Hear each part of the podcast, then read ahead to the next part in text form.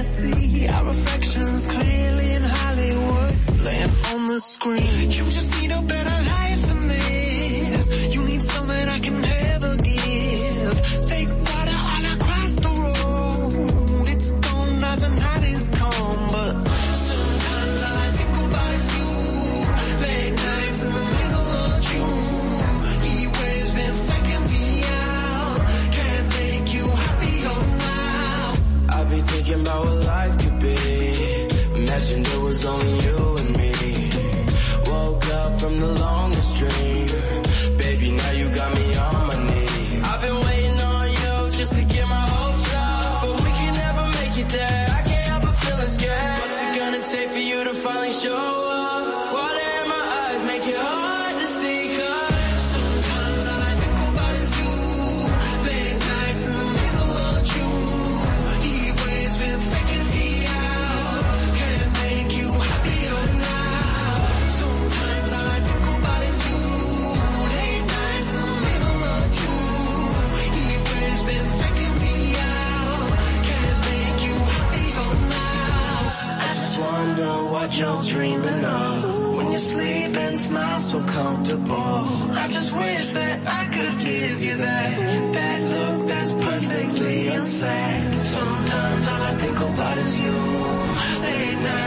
little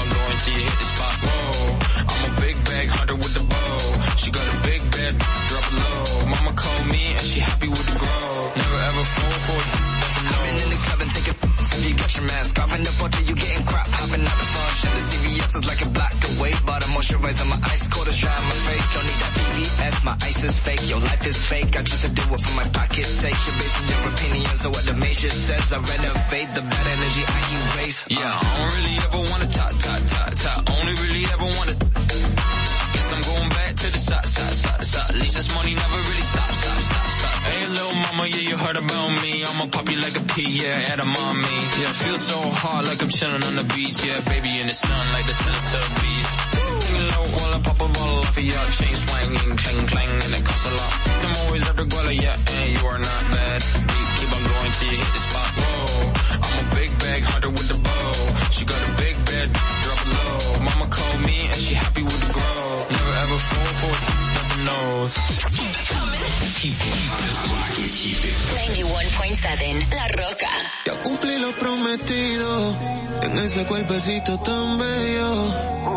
Gracias a los tatuajes no se vieron los ikis que me hiciste en el cuello.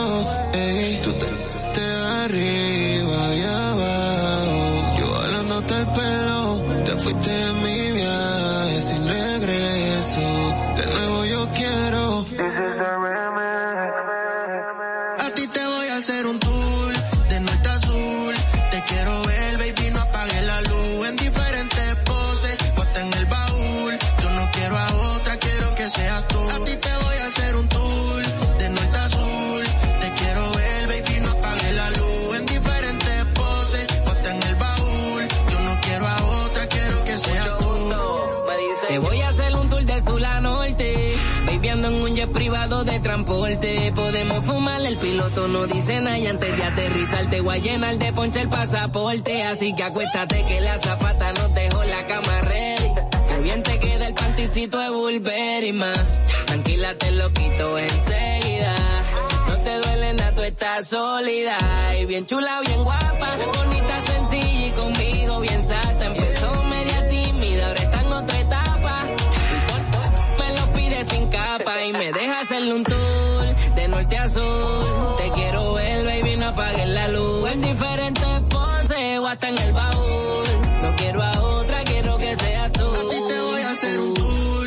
Norte a sur. Te quiero ver,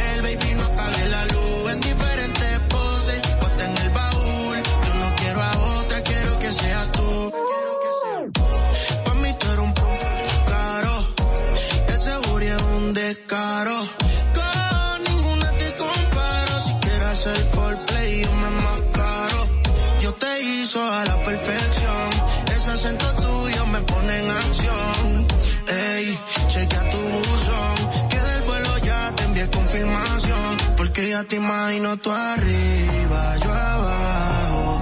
Jalándote el pelo, nos vamos en un viaje, no hay regreso. Tú sabes lo que quiero. Vaya, tú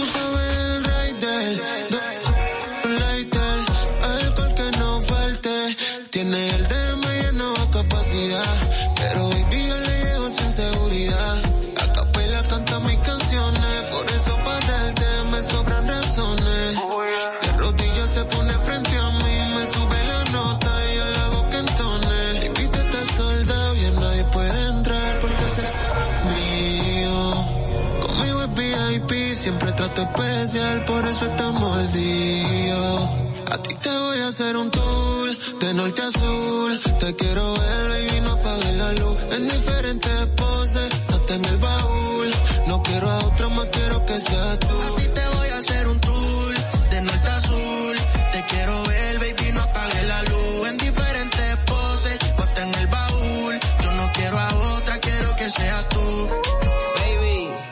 Olvídate el equipaje. Yo soy ex. A ti no te va a hacer falta nada. Tú al entertainment, mami.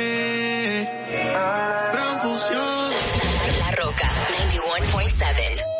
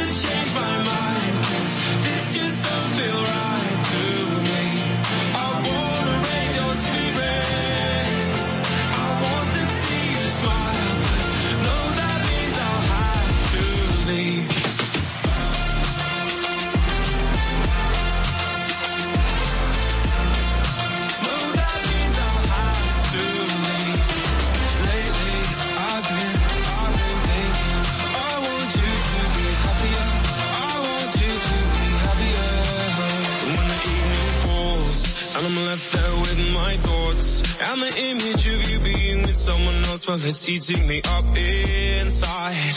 But we ran our course, we pretended we're okay. Now if we jump together, at least we can swim far away from the wreck we made.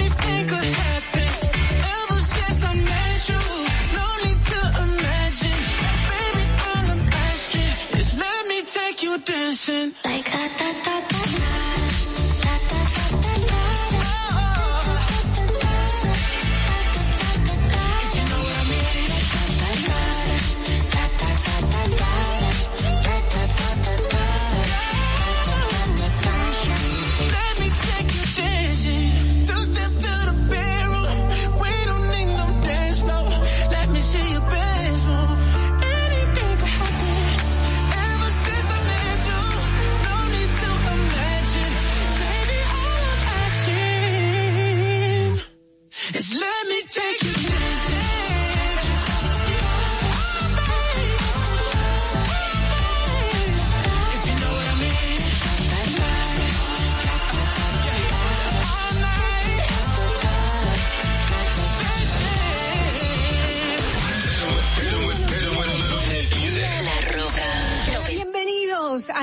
Distrito Informativo. Yo soy Dolphy Peláez y junto a mis compañeras Oglenesia Pérez, Carla Pimentel y Madeline Peña. Vamos a estar aquí llevándole las informaciones, debates y comentarios de interés. Estamos de lunes a viernes aquí en Distrito Informativo de 7 de la mañana a 9 a través de la Roca 91.7. ¿Cuál es la necesidad de una madre embarazada? Estar consumiendo alcohol para hacerte sentirla graciosa o para hacer demostrar al otro que tú estás teniendo un nivel de vida igual que las otras. La República Dominicana hacer más para que todos podamos tener asistencia psicológica y psiquiátrica al alcance de nuestras manos, por favor. Eso es muy importante. Lo que sucede es que el ITIQUE, además de que ahora es obligatorio, eh, reúne tres, tres formularios diferentes. Y me parece muy injusto que ustedes, que son cotizantes, que me pagan a mí, porque yo soy empleado de ustedes, porque yo cobro con sus impuestos. Qué bueno que usted lo sabe. ¿eh? Me importa tanto tu vida como la mía. Claro, primero me importo yo, porque desde mi bienestar yo podré amarte de forma correcta. Sé que hay tanta gente haciendo comunicación que no debería, que no, no estudió la carrera, que no se preparó para hacerlo. Y entonces, inclusive, llegan a tener renombre y peso y la gente toma como cierto lo que sale de su boca. Y, y eso es tan delicado. Bueno, muchísimas gracias a todos ustedes, Ogla, Carla. Le quiero dejar con esta frasecita que para mí siempre ha sido muy importante en el momento que digo, ¿por qué no tengo esto o por qué no tengo lo otro? Y me, recuerdo a mí misma que lo importante no es qué tanto yo tengo, sino lo que yo hago con lo poco o mucho que tenga. Muchísimas gracias y bendecido día para todos. Distrito Informativo. RCTV HD, El Gusto Producciones, Dominican Network y Vega TV Canal 48 de Claro y 52 de Altiz. Presentan a Dolphy Peláez, Oclaenecia Pérez, Carla Pimentel y Natalie Faxas en Distrito Informativo. Muy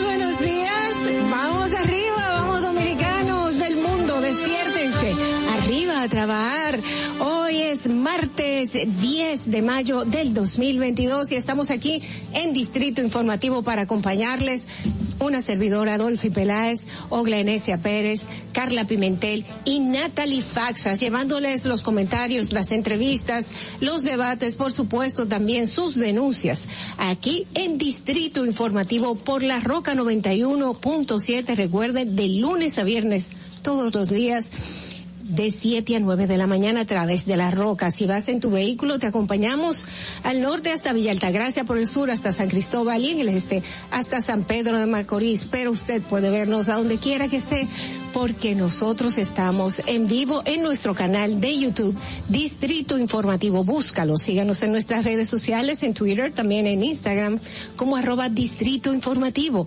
Llámanos, haz tus denuncias. Puedes hacerlos eh, a través de nuestra línea sin cargos en el 809-219-47. También puedes enviar tus notas de voz al WhatsApp 1-862-320-0075. Pueden vernos en televisión nacional a través de Vega TV en los canales 48 de Claro y 52 de Altiz. Para todo el mundo estamos en la plataforma Dominican Networks. Si no la has bajado, pues es muy fácil descargarla a través de tu dispositivo inteligente. Escúchanos en Apple Podcast, Google Podcast, iHeartRadio y también en Spotify. Todos los comentarios y las entrevistas, debates, puedes verlos en nuestro canal de YouTube, Distrito Informativo. Suscríbete, activa las notificaciones, dale like y no olvides dejarnos tus comentarios para nosotros pues hacerlos públicos. De inmediato vamos a solicitar su opinión a través de llamadas y notas de voz sobre nuestra pregunta del día. ¿Cree usted que va a dar resultado las nuevas medidas que implementará el gobierno para mejorar la Policía Nacional. Les recuerdo los teléfonos en WhatsApp donde pueden mandar sus notas de voces 1-862-320-0075 y nuestra línea sin cargos para que llamen en el momento que estemos debatiendo estos comentarios 809-200-1947. Muy, muy buenos días, dominicanos, buenos días, Carla, buenos días, Ogla, Natalie, ¿cómo están? Buenos días, chicas, yo estoy muy bien, me imagino que todos ustedes también, y si no es así, bueno, aquí estamos para cambiarles el día, con muchísimas informaciones, informaciones que están en la palestra pública, que se han sazonado muchísimo, y otras que no se han dado a conocer, sino que simplemente han pasado por una nota de prensa y demás, como es las modificaciones que se le están haciendo a la Ley General de Salud, antes de concluir con la mesa en el CES y bueno, de, esta, de eso estaremos hablando más adelante para ver exactamente qué le están cambiando, qué está haciendo el Senado, qué está pensando la Cámara de Diputados, para que no se quede solamente que pasó por ahí y no se dio a conocer. Buenos días, chicas. Buenos días, buenos días a todos los que nos escuchan, buenos días a los que nos ven también, porque hay que decir esas dos cositas, ¿verdad? Ahora la radio se oye y se ve, se ve. Gracias señores, de verdad hoy es un día cargado de información y como ya decía Carla, con cosas que ya se han dicho, otras que no se han dicho, pero que sobre todo nos invitan a la reflexión y son parte de las cosas que haremos en el día de hoy. Lamentablemente tenemos que seguir hablando de la policía, del Ministerio Público, del caso David de los Santos, así que básicamente eso haremos en el día de hoy. Buenos días, Natalie. Bueno, pero hay otras informaciones. Exacto, Sí, estábamos hay- hablando. hay a veces noticias que suceden el fin de semana que pasan un poco desapercibidas y que bueno, uno después tiene que darlas con mayor detalle aquí eh, en Distrito Informativo y yo no quiero adelantarme porque les traigo una historia eh, muy particular, cosas que suceden aquí que uno se queda como, ¿en serio esto está pasando? República Pero Dominicana. Tienen que, tienen que quedarse para, para escuchar eh, esta historia. Buenos días chicas, buenos días equipo y a todo el que nos escucha desde temprano en la mañana. Muchísimas gracias por estar del otro lado escuchándonos. Cuando Ogla dijo se ve, se escucha, yo dije y se siente. Se se siente. Así mismo. Aquí en Distrito Informativo. Señores, para que no se olvide, veamos qué pasó un día como hoy. Regresamos con los titulares de las principales noticias.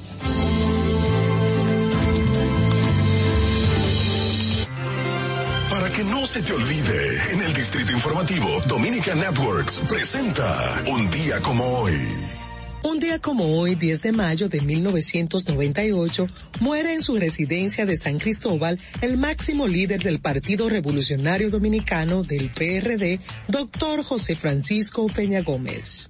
Un día como hoy, en el año 2001, la Corte de Apelación de Santo Domingo declara no culpable al expresidente Salvador Jorge Blanco y a sus acompañantes de los cargos de corrupción que afrontaban desde 1986. Un día como hoy, en el año 2001, circula por primera vez el matutino Diario Libre, primer diario de distribución gratuita en el país, siendo su director Adriano Miguel Tejada. Para que no se olvide, en Distrito Informativo te lo recordamos, un día como hoy. Distrito Informativo. 7 y 5 de la mañana. Muy buenos días y a continuación las principales noticias en Distrito Informativo para hoy martes 10 de mayo del 2022. La Procuradora General de la República, Miriam Germán Brito, definió como una cosa bárbara, inhumana, que duele y avergüenza la muerte de David de los Santos, luego de estar detenido en el destacamento del sector NACO del Distrito Nacional, así como las muertes de otros dos jóvenes en San José de Ocoa y Santiago. Germán Brito dijo que en cuanto a las investigaciones sobre la muerte de David de los Santos van en su etapa primaria, que no es la época precisa para dar detalles de todo lo que sucede en la pesquisa. Qué bueno que se le esté prestando muchísima atención y ya vimos y desglosamos eh, anteriormente el, el expediente que presentaron inicial las autoridades y bueno, eso indica que vamos por buen camino. En otra información, señores legisladores de diferentes bancadas mantienen posiciones encontradas respecto a una serie de iniciativas respaldadas abiertamente por el presidente Luis Abinader, pero aún dicen no han sido aprobadas en el Congreso Nacional, pese a que el gobernante del Partido Revolucionario Moderno tiene la mayoría legislativa. Según el diputado Eddie Montaz del PLD en San Cristóbal, esas iniciativas como la ley de extinción de dominio, la modificación de la ley de hidrocarburos y otras deseadas por Abinader no han sido aprobadas porque la bancada oficialista no logra ponerse de acuerdo. Entonces se quiere decir aquí que a pesar de que Luis Abinader, el presidente de la República, quiere una cosa, su equipo dentro del mismo eh, Sus. Congreso, exacto, sus legisladores quieren otra y no se han puesto de acuerdo. Bueno. Eh, así no vamos a llegar a ningún No. lado, porque ya tenemos la oposición bien encendida. Exacto. Y yo entiendo que hay cosas que en realidad se eh, las las está haciendo Binader porque la población se la está pidiendo. Yo entiendo que hay que hay que mirar, los legisladores tienen que ver lo que las personas que los eligieron, por lo que ellos están en ese puesto trabajando por ese pueblo quieren. Y no en realidad hacer las cosas a su antojo para lograr de una u otra forma alguna ventaja. Así es, pero también hay un otro aspecto que es los intereses que hay envuelto en todo esto. A veces nosotros solamente vemos la parte política, pero en el Congreso se da mucho lo mismo, señores. Y a veces el sector que usted menos cree es la persona que más está influyendo con relación a una, a una norma, con relación a una resolución, con relación a una decisión que pueda tomarse eh, en el Congreso de la República y que no necesariamente sea un aspecto político eh, Mira, meramente. Pero eso le hace mucho daño a la figura del presidente que tenemos, que llegó en dentro de una nube que querían cambio, la República Dominicana, la ciudadanía, que vino con cambio, pero si tenemos eso todavía que no va a cambiar así por así, pues el cambio nunca va a existir. Bueno, es que el si tema será paulatino, bueno, pero El- ahora el- mismo no será. El tema es que son dos cosas. Una, el cambio de gobierno, el gobierno como tal, el gobierno central. Y acuérdense que el poder legislativo es otro poder del Estado distinto al que el poder cual ejecutivo hay que decir, pueda trazar del línea. cual también se esperaban cambios. Exacto. Y se espera- y en el 2020 yo, Yo- yo recuerdo que no. Bueno, por lo menos Eh, eh, yo sí es- recuerdo que cuando yo hago el balance de los que está de los de la cantidad de nuevos legisladores que entraron por la cantidad de nuevos legisladores que entraron, eso como que ah, por lo menos a mí personalmente me abrió una una especie de esperanza A mí porque siempre se decía como que era el PLD el culpable de que las de que el funcionario de que perdón de que el Congreso funcionara como funciona. Es el Pero sistema. Tenemos Ujú. legisladores del PRM y bueno, básicamente eh, Lo que yo entiendo, lo que yo entiendo Congreso Nacional a es que es que les ha tocado cubrir el Congreso Nacional. No, yo no, no, no le he pues hecho el día que les toque ya ustedes cambiarán de posición. Lo que pasa es que durante durante el gobierno del PLD había cierta unión hasta que vino la debacle de, Sí. de las pero eh, pero lo que se man- mandaba una línea y los legisladores pues simplemente la seguían para que para darle fortaleza al mismo partido. Yo no estoy viendo ese mismo apoyo en el Pero PRM. que yo tampoco creo que, que, el, que el Congreso esté para responder líneas. Yo entiendo, Exacto. yo entiendo, pero yo entiendo eso, pero cuando lo estás haciendo, eh, que tú que tú no ves eh, como como una lógica en las cosas que tú estás que estás legislando, como que no lo ve como por lógica, sino que lo ve como, tú sabes que esa gente te está llevando a la contraria nada más por llevarte a la contraria. Pero tú sabes que a veces son estrategias políticas también, en que el gobierno claro. central dice una cosa, pero en la realidad y en la práctica lo que ellos mandan a los legisladores a hacer, o simplemente dice, está libre albedrío de ustedes, es otra. O sea, eso es mucha estrategia política. No, lamentablemente que sean en estas leyes, la ley de extinción de dominio que en tanto la necesitamos, todo el mundo ha hablado de ella, eh, la ley de hidrocarburos que vino con cambios que van a beneficiar supuestamente a la población y otras que, que están ahí que todavía no se han terminado de, de aprobar. A eso que yo me refiero, que cuando son cosas que quiere el pueblo, entonces, ah, sí, el presidente la quiere, pero hay muchos legisladores, sobre todo todos los de la, los de la oposición y unos del partido oficialista que eh, apoyan a la oposición en vez de apoyar al partido al partido oficialista. Y entiendo que así no vamos a llegar a ningún lado así no se va a lograr lo que el pueblo necesita porque no estamos hablando de que ah no que eso es algo que va a be- beneficiar al al partido. No no es algo que necesita el pueblo que lo está pidiendo a gritos y que lo está pidiendo de hace mucho tiempo Vamos a ver. Cambiando de temas, el Servicio Nacional de Salud y el Ministerio de Administración Pública pusieron en marcha la segunda fase del sistema de monitoreo de la Administración Pública. La iniciativa denominada SISMAP Salud está orientada a medir el grado de desarrollo de la gestión hospitalaria en términos de calidad, así como los resultados de la presentación de servicios y procesos relacionados con la administración institucional y la rendición de cuentas, a través de una serie de indicadores básicos y subindicadores vinculados. Bueno, Esperemos que sea efectivo. Yo, yo, existe el SISMAT municipal y el central, que estábamos hablando de eso ayer con Víctor, que tienen que subir y dar en cuenta que se está realizando alguna serie de indicadores que se señalan ahí, pero muchas veces cuando tú entras a esas informaciones, nada le corresponde a lo que se le indica que deben de subir, y suben y suben y suben y nadie hace una revisión. Esperemos que en este caso sea diferente y sí haya una auditoría constante de lo que allí se, se publica o se, o se va, lleva. Bueno, en otra información, el gobierno dominicano anunció un conjunto de estrategias y programas preventivos en materia de adicción al consumo de drogas para la población joven residente en sectores populares, populares y más vulnerables. Esto a través de la acción conjunta entre el Ministerio de la Juventud y el Consejo Nacional de Drogas. El ministro de la Juventud, Rafael Jesús Félix García, aseguró que el programa Mi Barrio Tiene Talento está enfocado en promover desde el Estado políticas públicas focalizadas en los lugares donde residen los jóvenes. Qué bueno. Hay otra información, amigos, que quiero dar. En el día de ayer inició, recuerden que yo he estado dando el dato, la información de los pagos pendientes que mm, a beneficiarios de FASE y PATI, de los programas de asistencia social que nacieron con la pandemia, FASE y PATI, eh, hace ya en el mes de febrero, pues anunciaron que habían unos pagos que nunca cayeron a los beneficiarios y que esos pagos se iban a retomar. Pues en el día de ayer, ya de manera oficial y durante toda esta semana, se comenzaron a realizar esos pagos pendientes. De hecho, hay personas que tienen cheques, hasta 10 cheques acumulados, porque no pudieron comprar. Entonces, 10 cheques, imagínense que son 10 meses, prácticamente no pudieron eh, recibir eh, esa asistencia. Eso es en al- algunos casos, estamos hablando de más de 2.000 personas que fueron identificadas.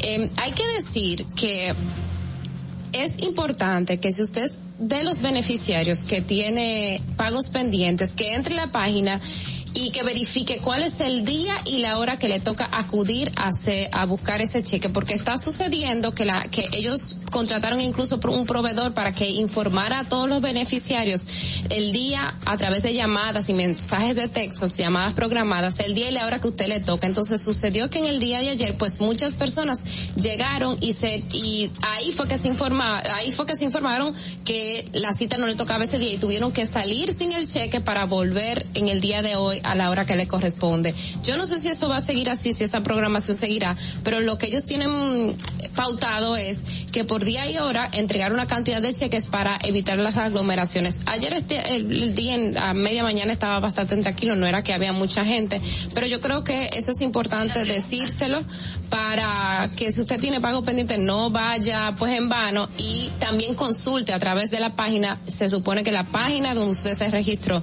también le indica el día y la hora que le toca. En otra información, el director del Departamento de Cultura del Ayuntamiento de San Pedro de Macorís, Werlin Natera, habría violado a su hermana de parte de padre de 16 años, hecho por el cual está detenido y se le conocerá medida de coerción este lunes. De acuerdo con el certificado médico, la menor que cuenta que estaba viendo televisión en su habitación en la casa del padre de ambos, el Natera entró le dio varios besos, uno de ellos en la boca, lo que le pareció extraño, pero no dijo nada.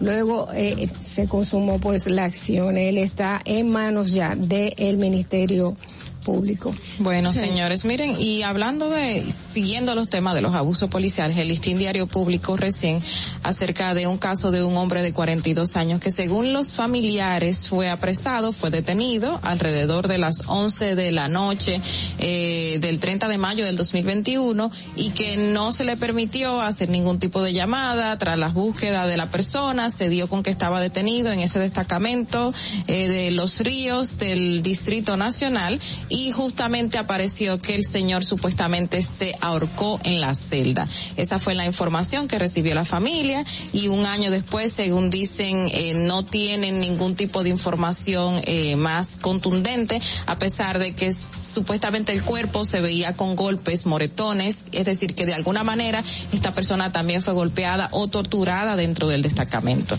Esos son de los casos que van a seguir eh, saliendo a los eh, a la luz, que lamentablemente se han dado por muchos años en la policía y que ahora con ese destape de este caso del joven David de los Santos, pues se van a dar a conocer. Pero trae una, una gran dificultad eh, que, que es la falta de pruebas ya siendo la persona que se enterró, que tiene un tiempo ya en descomposición, cuál es la facilidad que podrían tener los médicos legistas para determinar que sí hubo homicidio.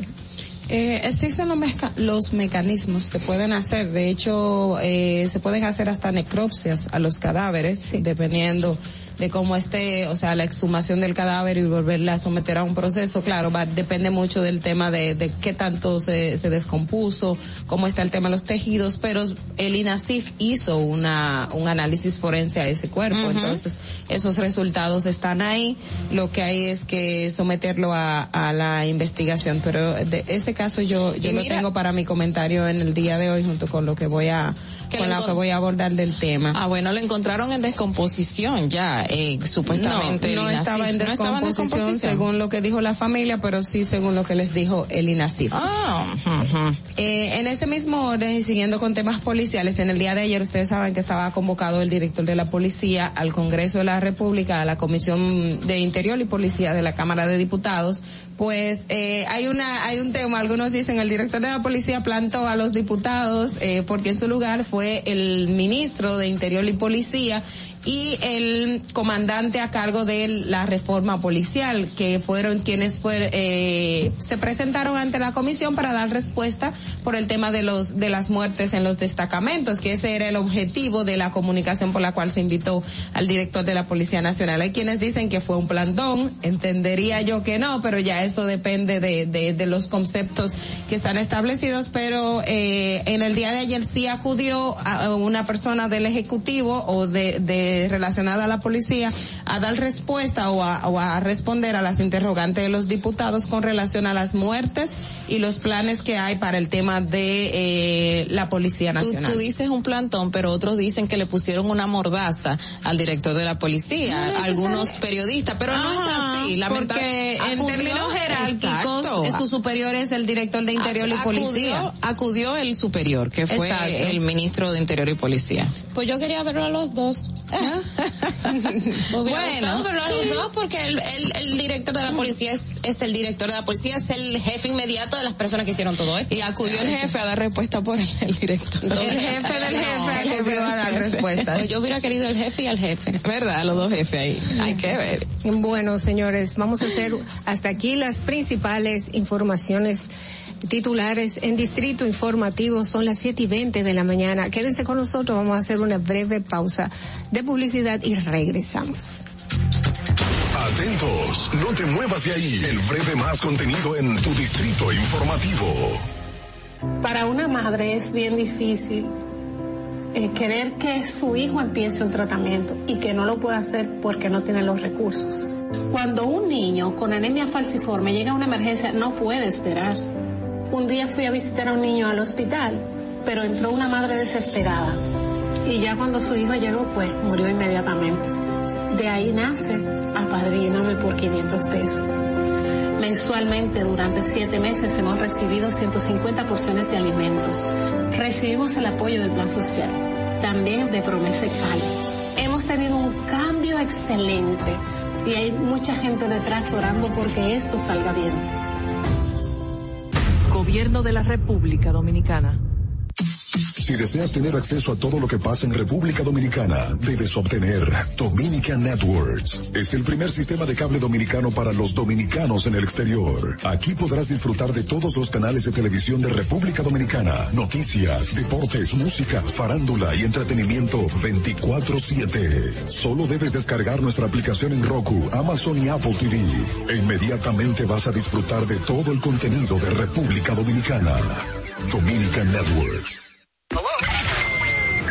Y, y aquí está el equipo del gusto, la bella Dolphy Peláez. Busquen un suape y busquen un recogedor porque me voy a regar. Lo acompaña ñonguito. Que usted se sacrifique tanto en su oficina hasta las 8 de la noche. El importado Harold Díaz. Lo mío es de hilo de Yedella. La más reciente adquisición, el actor más cotizado, más no, el mejor pagado, Oscar Carrasquillo. Y el hombre que gana menos que su mujer tiene que se sienta negro en la cama en intimidad. La enérgica, la del gritico, Samantha Díaz. Y quiero que sepan que tengo dos semanas haciendo dieta y ¿saben lo que he perdido? ¿Qué perdí? Tiempo. 14 días de felicidad. Nuestra chama importada, Caterina Mesti. El otro está malhumorado, señores. Usted le tira un beso por la ventana. Juan Carlos Pichardo. Señores, esto es el gusto de las 12. Sintonice a partir de las 12 del mediodía por La Roca 91.7. Si quieres más diversión, no busques, no hay más. Te acompañan de lunes a viernes, de 12 a 2 de la tarde por La Roca 91.7 FM. E- El gusto de las 12. Durante 27 años que yo tengo viviendo aquí en el Moscú, las inundaciones aquí han acabado eh, prácticamente con todo casi lo que nosotros hemos tenido. Estaba yo con una incertidumbre, vas a llover, no vamos a inundar, otro año más inundado, pero gracias a Dios llovió y no nos inundamos. Y a nuestro señor presidente, porque él continuó la obra. Estamos felices con él porque él nos ha tomado en cuenta, nos ha llevado de la mano, eh, él nos ha tomado como la necesidad de nosotros, como si fuera parte de él. Hemos dado un cambio verdaderamente maravilloso. Yo lo digo claro, yo soy parte del cambio. Gobierno de la República Dominicana.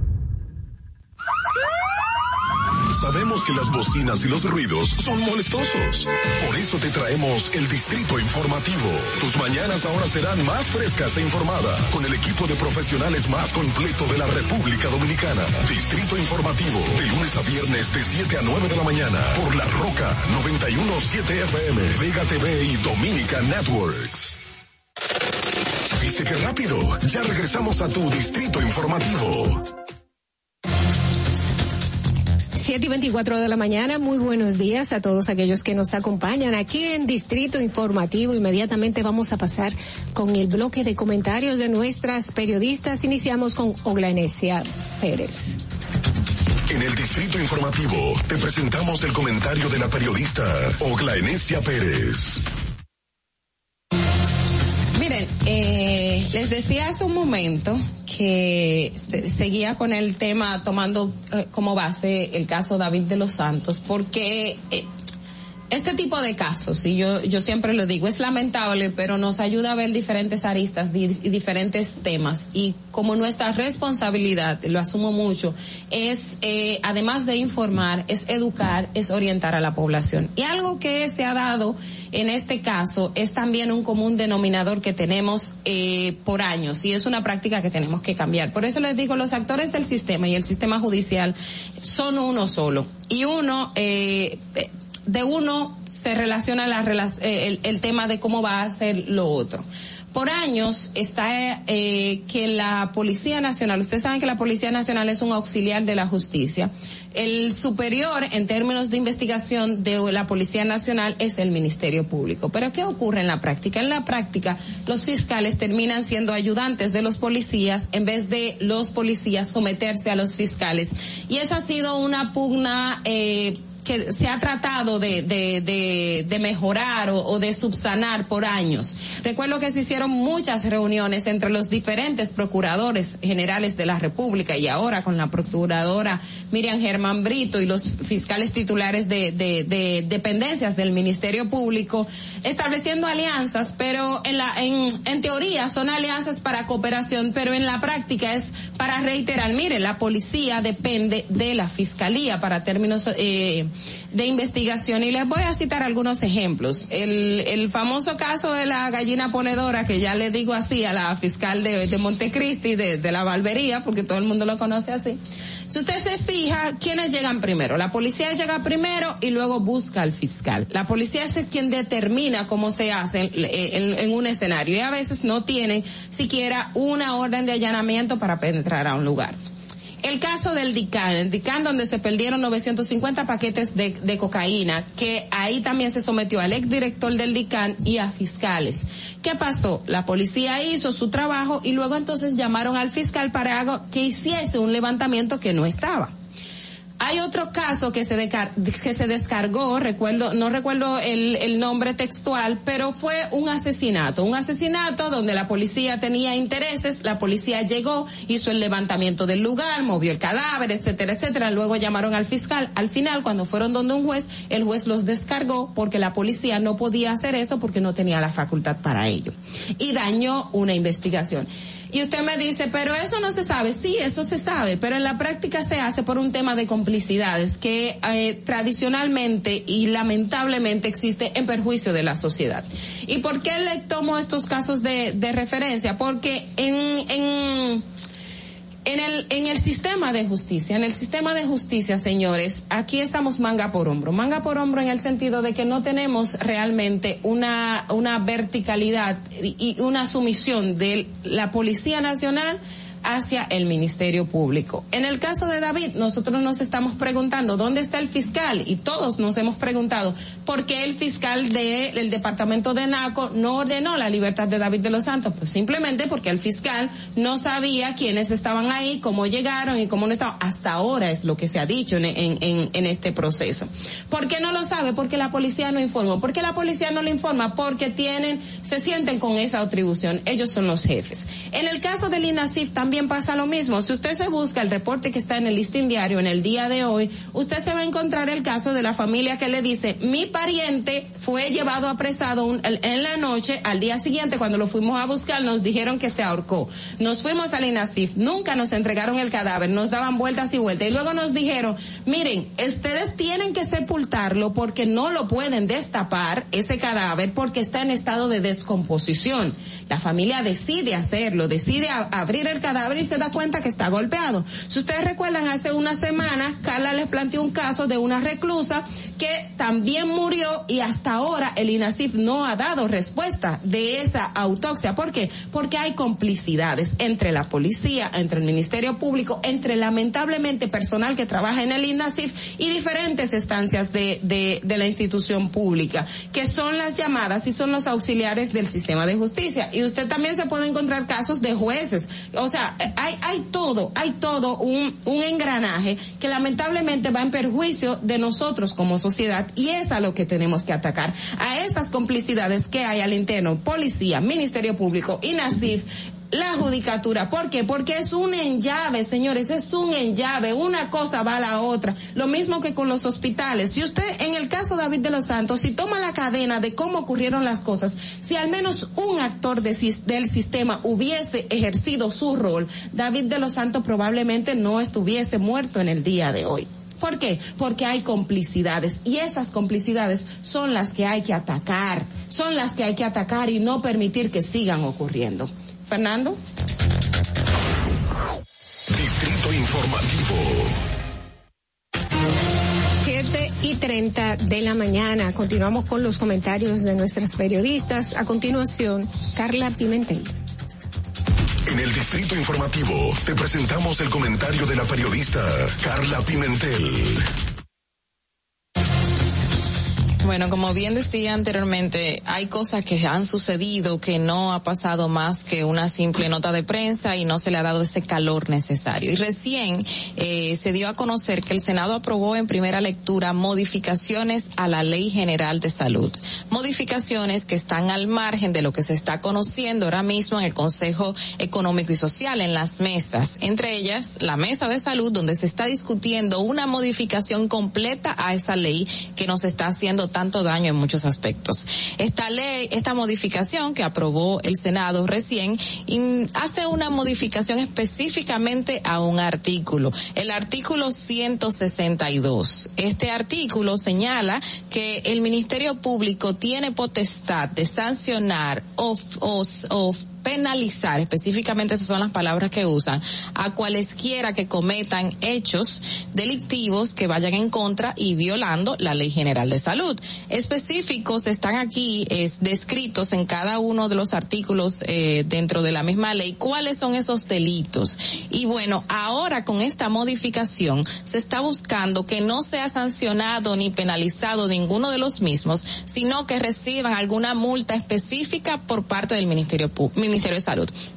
Quiere decir que toda la potestad que tiene el Ministerio Público de sancionar o penalizar por algunos hechos de salud solo van a quedar en manos del Ministerio de Salud Pública y serán ellos los que van a sancionar con multas, solo con multas. Les quiero señalar cuáles son algunos de estos delitos que son muy importantes, que no se queden solo en multas, sino que lleven una sanción penal, como se está haciendo anteriormente, porque van en contra de la salud del ciudadano, van, en, van y pueden algunos de ellos terminar con la vida de muchísimas personas. Y uno de los eh, de los delitos que está señalado dentro del el, la cápite, este específicamente es el artículo 152 de la ley general, dice que este que está sancionado con una pena de 15 a un año de prisión y 10 eh, salarios mínimos de multa, ahora va a estar solamente en una multa.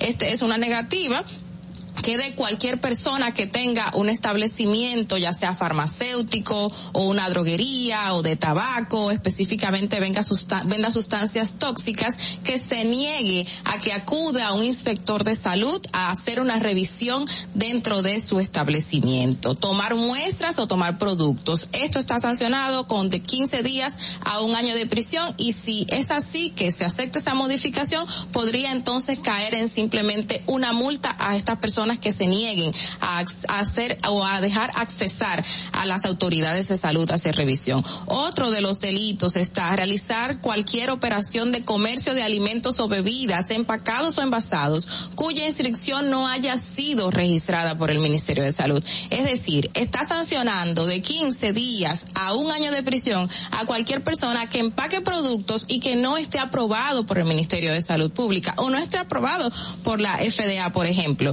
Eh, comercializar también en mal estado prótesis, insumos odontológicos y quirúrgicos, o sea, vender cualquier prótesis dañada que una persona pueda poner una denuncia por esto, pues entonces la persona que lo haga va a recibir una sanción y no va a recibir ningún proceso penal. Eh, esto está mencionado en el artículo 152 de la misma Ley General de Salud pero tenemos otros más. Estos que voy a mencionar a otro ahora están penalizados de un año de prisión a 10 a 10 años y tienen varias sanciones de multas y son expender, envasar, suministrar o comercializar con agua potable a que no cumplan las normas del lugar, que vemos muchas envasadoras por ahí que no cumplen las normas de calidad y están enfermando personas. Obtención irregular de registro que debe otorgar el Ministerio de Salud Público para productos, Ministerio de Salud Pública para productos alimentarios y bebidas de medicamentos y otros productos. También instalar cualquiera de los establecimientos farmacéuticos sin la debida autorización. O sea que ahora cualquiera que instale una farmacia sin la debida autorización de salud pública no va a recibir ninguna sanción penal, sino que simplemente puede recibir una multa. Comercializar donaciones de órganos y sangre. Lo que estaban haciendo los colmados, que se estaban vendiendo sangre así en una fundita como si estuviese vendiendo cinco pesos de, de, de, de azúcar o diez pesos de sal, ya tú sabes. Entonces, eso está sancionado en la ley, penalizado con cárcel, pero con estas modificaciones se pretende que personas que hagan este tipo de, de comercialización solo reciban una multa. Hay otros delitos eh, calificados con penas de dos a diez años, ejercer cualquier profesión que tenga que ver con salud sin la debida eh, profesionalización, sin la debida eh, pasada por universidades, carrera, título.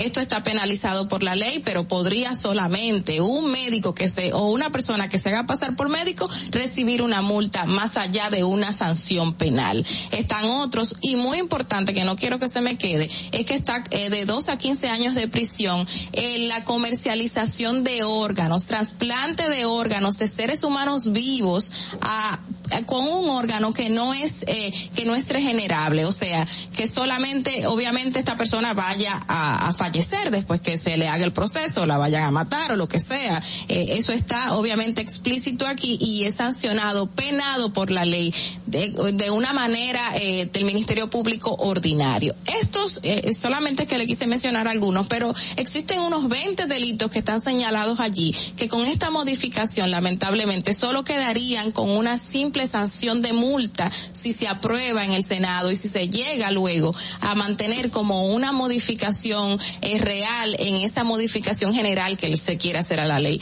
Y quiero que le llegue a muchísimas personas para que estemos al tanto de lo que se está haciendo con la ley, porque si queremos hacer un cambio, lamentablemente, si hacemos modificaciones al margen que no se conocen, que no se discuten, que no repercuten de manera positiva a la población, estamos haciendo nada. Así que prestar muchísima atención, que el Senado tome acción antes de terminar de aprobar esta ley que diga, conchole, eso no nos conviene. Así que eso es lo que esperamos. Fernando, vamos contigo. Distrito Informativo. Bueno, este es, esto es una noticia que hay que hacerle llegar así leída al Congreso porque muchos de ellos no leen, simplemente a, a mí me aprueban. gustaría saber por qué, por qué se da, por qué el cambio si hay una un estudio dentro de una mesa porque, de oye, salud. Oye, lo que pasa, porque hay veces que te dicen, bueno, esta me, esto lo vamos vamos a quitar esta medida, por ejemplo, de, de cárcel porque hay pocas sanciones, porque casi no se sanciona. Pero, Pero, eso no puede ser una, una, o sea, no debe de ser una razón porque tú tienes, para una persona que haga ese tipo de cosas, tú debes tener la garra para para poderlo bien. Pero esto está abriendo la posibilidad de que se sigan eh, comercializando medicamentos que son falsos. Uh -huh. El Cleren. Ok, también fabricación de Cleren y comercialización de Cleren. Muchísimas cosas que hay que abrir el ojo porque no podemos ir para atrás. Queremos, es necesario que esta, esta ley sea modificada, pero para el beneficio de la ciudadanía. Continuamos con los comentarios de nuestras periodistas y es el turno de Natalie Faxas. En Distrito Informativo te presentamos el comentario de la periodista Natalie Faxas. Gracias. Miren, yo les le comentaba ya al inicio del programa que venía con una historia, contarles una historia y bueno, esta es. Hace ya un tiempecito, no tanto tiempo, creo que fue en el año pasado, que una profesora de Higüey, que se llama Mercedes, Marilyn Mercedes Acosta, pues fue notificada, es una profesora que tiene muchísimos años trabajando para el gobierno como, como eh, dentro del Ministerio de Educación, como parte de, de, su, de sus profesores del, del ministerio. Ella es notificada por la dirección regional que le compete en Higüey y por lo siguiente se le informa que su certificado que la acredita como licenciada por el cual ella tiene su trabajo, es una licenciada en educación, mención ciencias físicas y matemáticas de la Universidad Central del Este, un título que fue emitido en el año 2002, tenía problemas. Y esos problemas eran un problema de dualidad del certificado. Es decir, que ese diploma, o sea, el mismo diploma, ustedes saben que cada diploma universitario tiene un, folio, un registro, tiene un número particular que lo hace único. Pues que ese mismo diploma eh, debía ser investigado porque también aparecía otra persona con el mismo diploma y un nombre diferente. Y por lo tanto, habían dos nombramientos en el Ministerio de Educación con el mismo diploma de la Universidad Central del Este. Esto dio pues eh, cabida o, con, esto inició toda una investigación que en el día que el, el, pasado sábado pues comenzó a dar sus sus sus frutos así como palpables porque a raíz de esta notificación que recibe esta señora esta profesora es que es, es que sucede o se da cuenta o conoce que alguien había aparentemente sustraído su título para ser nombrado dentro del Ministerio de Educación. Recuerde que estamos hablando del año 2002. El señor, la otra persona que, que tiene, que aparece con el mismo título es el señor Felipe Castillo Arias. Ese señor Felipe Castillo Arias, ese profesor, el pasado sábado fue apresado y por acusaciones de falsificación de documentación. Y no solamente fue querellada esta señora, o sea, en contra de Felipe Castillo.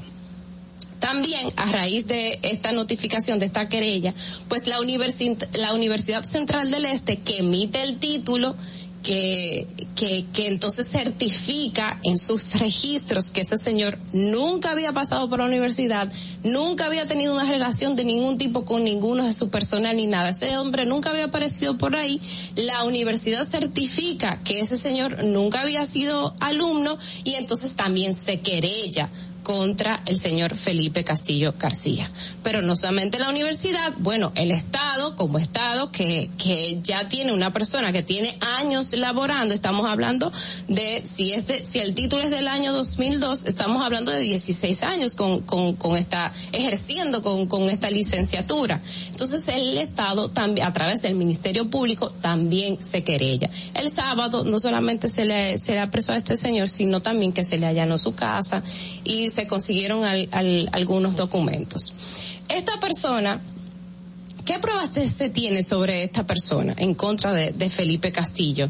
Bueno, pues el, la misma universidad que en sus registros dice, dice, no tenemos ninguna documentación de que este señor haya sido alguna vez alumno, pues un certificado del mismo Ministerio de, Educación Superior que dice, bueno, nosotros certificamos que no hay registro de esta persona ni de, ni de títulos que a nosotros en nuestra base de datos hayamos recibido.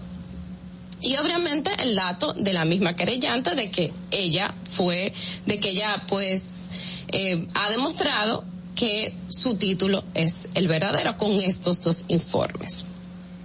Entonces ahí sobre este señor pesan tres querellas, pero yo creo que lo más interesante de todo esto, señores, es que Felipe Castillo García es nada más y nada menos que el profesor y presidente de la Asociación Dominicana de Profesores en Higüey. O sea, es una autoridad en la ADP allá en Higüey y ahora mismo se encuentra en este proceso de investigación. En el día de hoy se le conocerá, se le conocerá medida de coerción en Higüey, ya está preso desde el pasado sábado. El Ministerio, el Ministerio Público pide prisión domiciliaria y que no pueda salir del país. En el día de ayer nosotros hablamos con su, con el abogado de la señora, de la señora Mercedes Marilyn Mercedes, José Severino, que decía, bueno, nosotros no estamos de acuerdo con esa medida de coerción. Entendemos que es una medida, mm, así en palabras llamas, un poco muy blandita por la gravedad del hecho de haberse pasado por, por profesor durante tantos años, ejercido como profesor, hacer vida sindical como profesor, ser presidente del ADP, eh, eh, anyway, y, y bueno, terminar ahora en este proceso de investigación, que todo apunta por todos los informes y las certificaciones de que ciertamente este señor habría pues suplantado el título para hacerse no solo maestro, sino también tener toda una vida eh, consagrada a la educación. Fernando, vamos contigo. Distrito Informativo. Bueno, eh, caramba, si son las cosas de la vida. Y tanto tiempo él pudo, él pudo haberse metido en la universidad, digo yo, ¿verdad? bueno, Increíble. señores, increíble. Vamos a hacer una breve pausa. Primero vamos a ver qué está pasando en el tránsito aquí en Santo Domingo. Para que llegues a tiempo y no te compliques con el clima, te traemos en el Distrito Informativo el tráfico y el tiempo. Y así se encuentra el tráfico y el tiempo a esta hora de la mañana en Santo Domingo. Se registra tráfico pesado en la avenida Máximo Gómez en Cristo Rey, avenida Hermanas Mirabal en Villa Mella, entrada del elevado avenida 27 de febrero, en expreso avenida John F. Kennedy hasta el elevado avenida Ortega Gasset, en la avenida República de Colombia en Viejo Arroyo Hondo, Carretera La Isabela, Autopista Juan Pablo Duarte, cerca de Los Alcarrizos, tráfico en alto total en toda la zona universitaria, en los carriles expresos del Puente Juan Bosch hasta el túnel Avenida Las Américas, Avenida Charles de Gaulle, en la Avenida Charles Sommer en Los Prados y tráfico muy intenso en el Puente Ramón Matías Mella, Avenida George Washington hasta la Avenida Francisco Alberto Camaño Teñó, Avenida Independencia en Miramar y la prolongación Avenida 27 de Febrero en zona industrial de Herrera. Te recordamos que las distracciones al volante son peligrosas. Deja tu celular mientras vas conduciendo. Así las calles y carreteras serán más seguras para todos. Para el estado del tiempo en el Gran Santo Domingo, se encuentra mayormente soleado en este momento con una temperatura de 21 grados y una máxima de 30 grados. Hasta aquí el estado del tráfico y el tiempo. Soy Nicole Tamares. Sigan en sintonía con Distrito Informativo.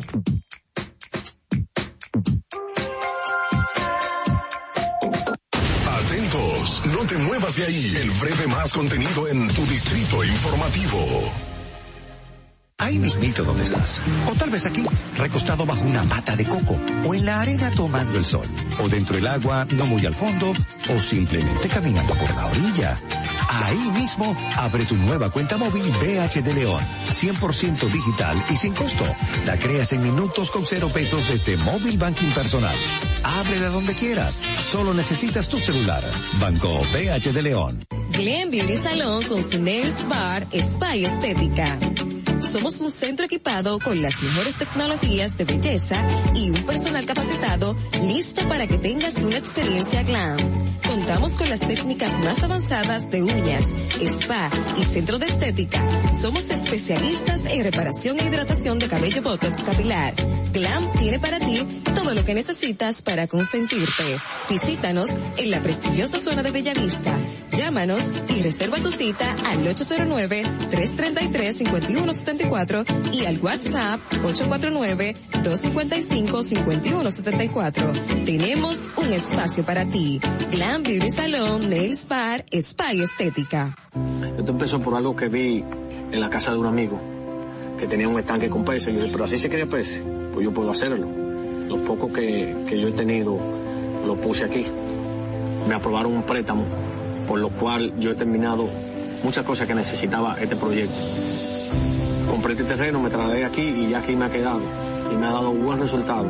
Gracias a Dios, siempre Dios, aquí en este lugar. Gracias a Promipyme. El país está cambiando. El señor Luis Abinader está haciendo un buen trabajo. Eh, las cosas están poniendo en regla. Está ayudando a muchas personas que necesitan ayuda. Por eso ha sido bueno el cambio.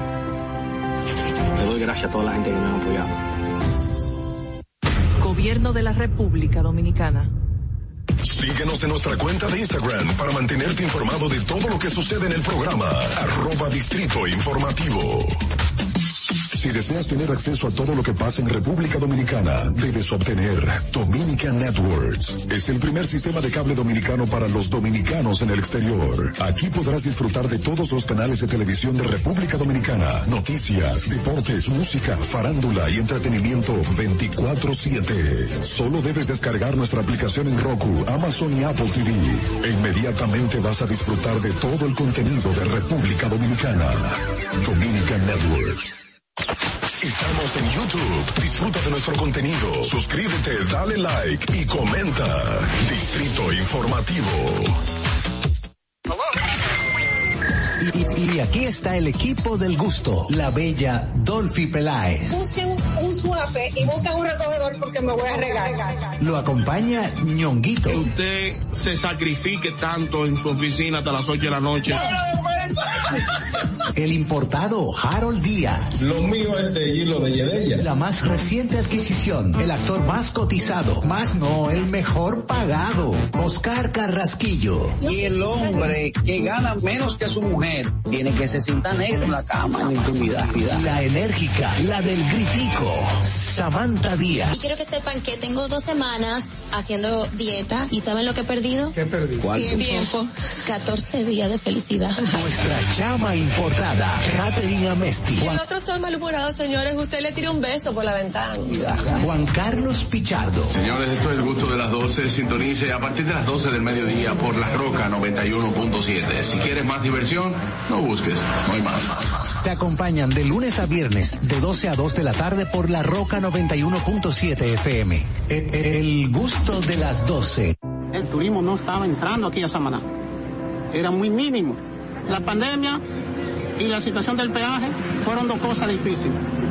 El peaje sombra, le han quitado los precios, está entrando más turismo aquí a Samaná, más personalidades, no solamente yo, sino todo Samaná, todas las comunidades como las galeras, la terrena, todo el sector turístico, estamos dando gracias a Dios. Estamos muy satisfechos, orgullosos. Aquí hubo un cambio, yo diría 100%. Nuestro señor presidente, que Dios lo bendiga mucho, nos ha facilitado muchas cosas aquí. Ahora no, ahora gracias a Dios todo el mundo aquí en Samaná. Estamos felices en la vida. Gobierno de la República Dominicana. ¿Viste qué rápido? Ya regresamos a tu distrito informativo. Sin salud mental no hay salud. Tu vida gira en torno a tus pensamientos, emociones, estados de ánimo, sentimientos y conductas. Para tratar tan importantes temas está con nosotros la psicóloga clínica Aide Domínguez.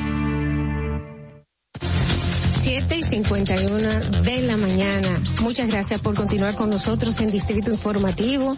Recuerden que estamos en nuestro canal de YouTube en vivo y pueden encontrar todos nuestros comentarios, nuestras entrevistas y los debates. Vamos a recibir ahora con mucho cariño a nuestra colaboradora Aide Domínguez. Ella es psicóloga, terapeuta sexual y de parejas. Muy buenos días, Aide. ¿Cómo estás? Muy buen día, chicas. Muy contenta como cada semana de estar con ustedes y compartir estas informaciones con la audiencia.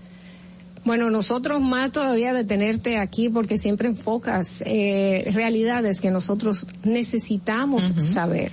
En el día de hoy vamos a hablar del maltrato y discriminación de la enfermedad mental.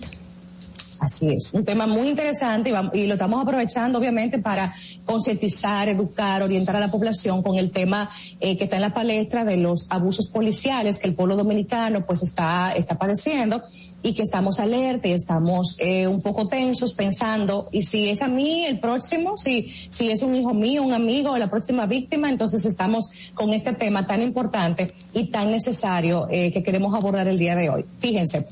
Es eh, histórico el tema de la discriminación a los enfermos de salud mental. En años anteriores, eh, la historia resalta que los enfermos eh, que hoy en día ya tienen diagnóstico, se han, se han descubierto los, los diagnósticos, se ha ubicado el tratamiento y todo, pero antes la gente era muy maltratada, a golpes, con métodos nada ortodoxos para sacarle los demonios, para curarlos, y lamentablemente ha sido lento pero estamos viendo luz al final del túnel. Los enfermos en salud mental, dígase un esquizofrénico, dígase un, uno que tenga un trastorno bipolar, una persona que lo padezca, un depresivo mayor, tienen condiciones mentales que no son de su dominio, porque es su organismo el que está teniendo unas disfunciones o unos eh, inadecuados procesos que provocan que la conducta y las actitudes cotidianas se vean afectadas. Algunos en unos rangos de tiempos eh, muy breves, otros de forma eh, reiterativa a través del tiempo.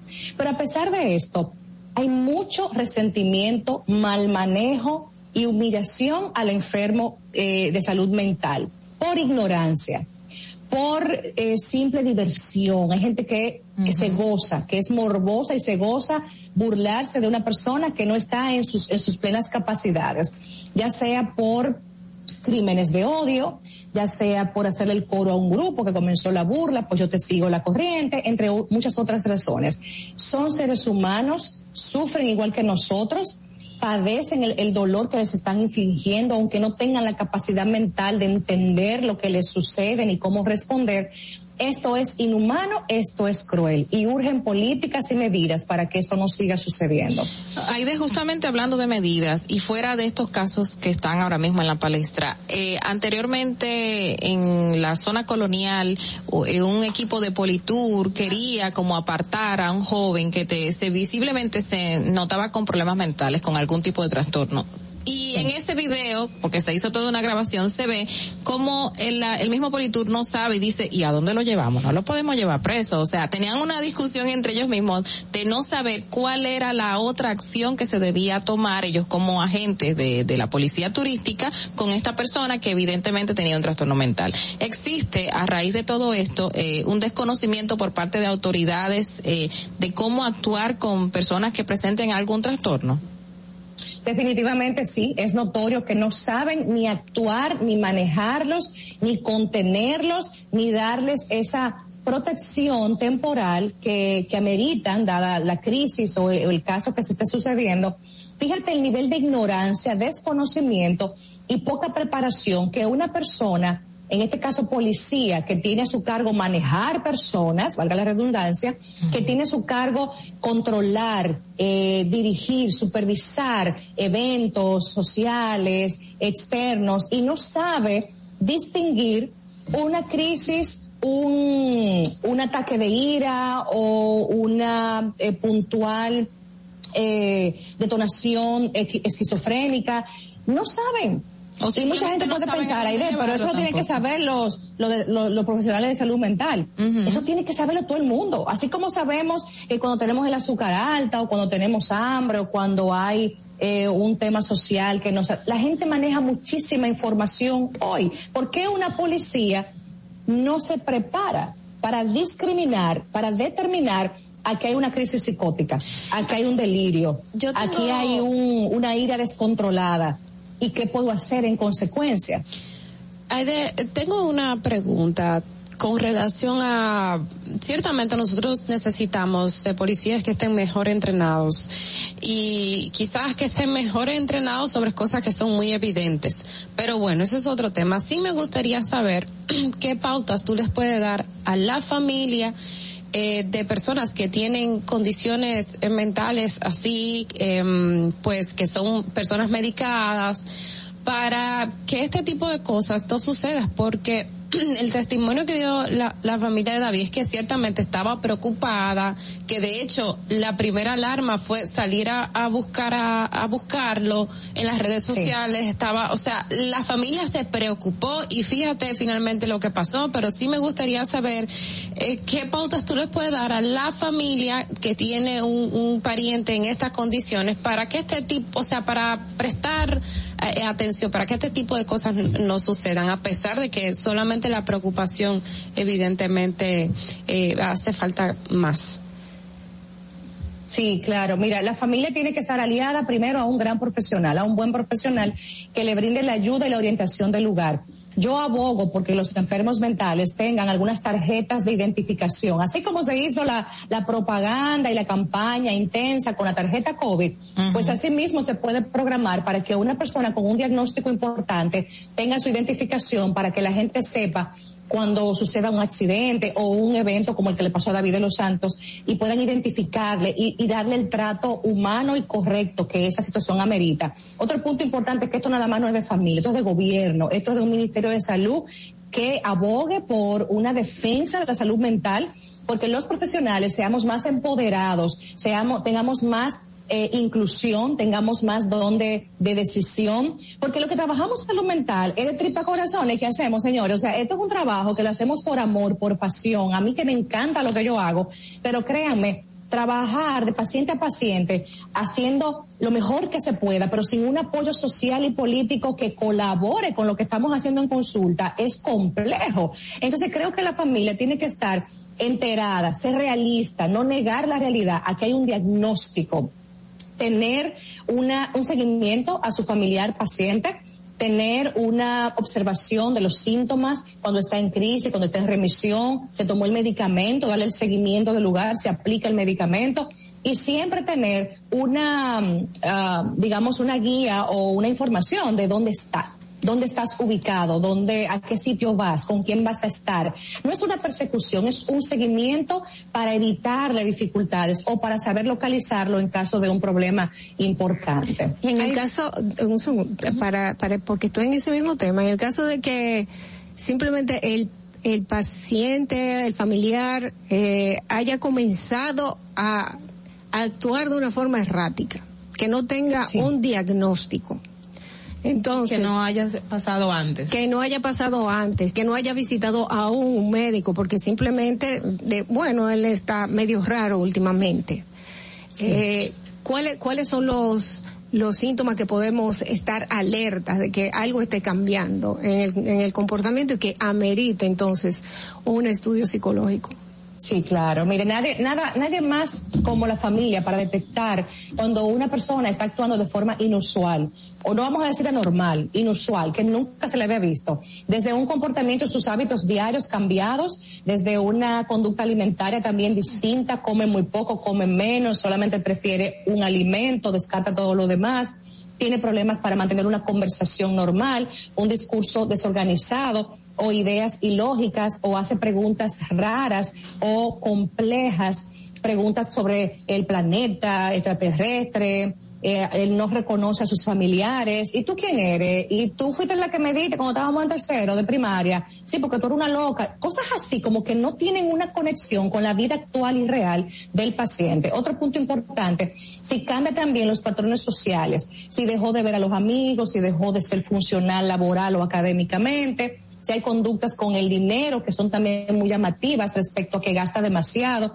o está muy ahorrativo de una forma dramática todo lo que implique también tics nerviosos, rascarse, pincharse, eh, verse una parte del cuerpo de forma obsesiva, también las conductas obsesivas con la limpieza, con la seguridad, con la persecución, me están siguiendo, ese no me quiere, este es mi enemigo. Todo ese discurso y conductas que digan, aquí se escapa esto de lo que es fulano, este no es fulano. Eso debe decirle a la familia, que tienen que buscar intervención profesional a la brevedad, porque estos síntomas o estos debuts de diagnósticos así tienen ayuda. No todos tienen eh, sanación, no todos tienen eh, un final ya de que aquí terminamos y se sanó, sino que hay un mantenimiento y unos síntomas que se pueden también eh, aminorar o amortiguar de cierta forma. Y todo esto es posible gracias a los avances científicos de salud mental.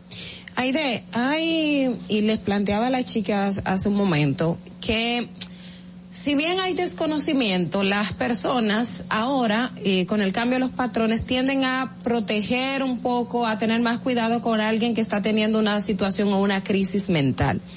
Ahora bien, si sumamos patrones, como eh, todo indica que ha, ha, pasado en el caso David de los Santos, que además del tema de una población vulnerable con salud mental, estaríamos frente a otra población vulnerable que tiene discriminación y que la gente suele actuar violentamente hacia ellos, como es una persona homosexual.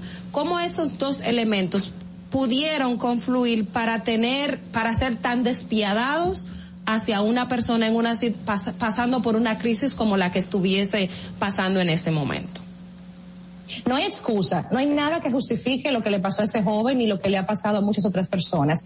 No hay justificación. La policía no está para juzgar, para tomar por su mano una sentencia, para decidir qué hacer con una persona. La policía está para recluir, para atrapar y para calmar un desorden y darle obviamente la correcta eh, eh, el, el, encierro adecuado para poder cuidar y proteger la integridad de esta persona y de los demás. Pero aquí tomar la justicia por tu mano, hacer que una persona pague o purgue una condena por algo que no se ha demostrado que cometió o por algo que quizá es un delito mínimo, realmente es una crueldad, es un irrespeto a la dignidad humana y también demuestra de cuánto, cuánto carecemos, de cuántas debilidades tiene nuestro sistema policial y de justicia y cómo la gente asume, por falta de reglas o falta de políticas, asume que ellos tienen el poder de decidir.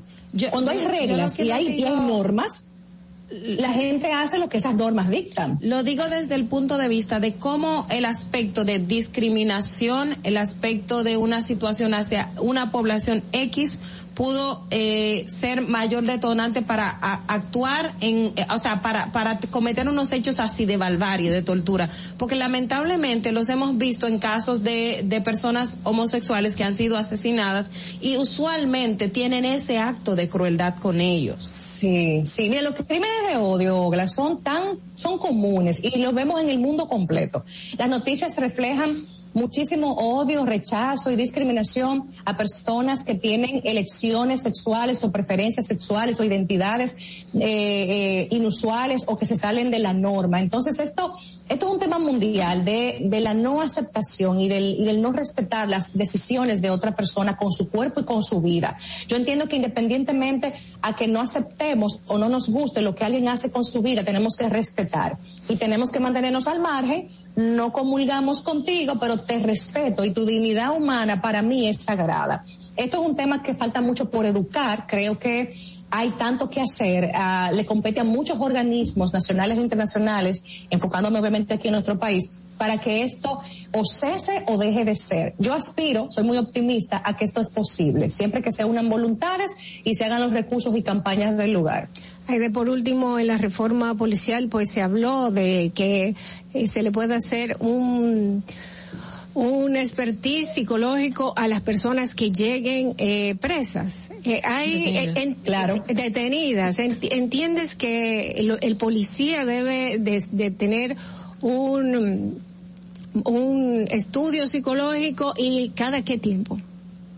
Claro que sí. Yo creo firmemente que un policía o que un encargado de un destacamento, el que esté en la cabeza cuando, cuando se reciben a las personas apresadas, puede ser formado para tener un screening o hacer un perfil rápido de quién acaba de llegar aquí. Por ejemplo, como llegó David de los Santos con un lenguaje desorganizado y con ideas inusuales, una persona competente que no tiene que ser un agente con una maestría o con es simplemente un, un policía que elijan, que se seleccionen para que sean los encargados de ello. Es como una atención primaria en salud mental y que determine, bueno, aquí hay una crisis tal, aquí esta persona llegó eh, con una ira des, desbordada. Aquí llegó esta persona con un discurso que no se le entiende. Eh, esta persona llegó alterando el orden y maltrató a los oficiales porque no respetó eh, la gerencia de los oficiales o lo que sea. Esto es posible. Todo eso es posible con un poco de voluntad y un poco de recursos. A mi entender, la policía necesita urgentemente formación en salud mental porque están trabajando con personas están uh -huh. trabajando con personalidades, con patologías, con conductas delincuenciales. O sea, ¿cómo tú me dices a mí que tú como policía vas a detectar a un criminal y no vas a darte cuenta rápidamente por la, por la ignorancia con quién tú estás bregando? ¿Cómo tú te permites como policía de inmediato golpear, disparar, maltratar y vejar a una persona en vez de hacer un abordaje adecuado con la correcta firmeza y, hasta eh, carga de violencia, porque depende del caso, pero siempre respetando esa vida, siempre cuidando de que llegue viva a donde tiene que ser eh, juzgada y sentenciada posteriormente. Bueno, eh, tienen mu muchas, muchas razones. Eh, señores, yo sé que tenemos llamadas, pero lamentablemente se nos acaba el tiempo y debemos de irnos a la pausa. Muchísimas gracias, Aide Domínguez, psicóloga, Siempre. terapeuta. Un abrazo sexual, a ustedes, chicas. Hasta gracias, la próxima semana. Aide. Gracias, Aide. Un abrazo Un para abrazo ti para ti. Gracias por tus conocimientos. Bye. Señores, una pausa comercial y regresamos inmediatamente con Distrito Informativo. No te muevas de ahí. El breve más contenido en tu distrito informativo.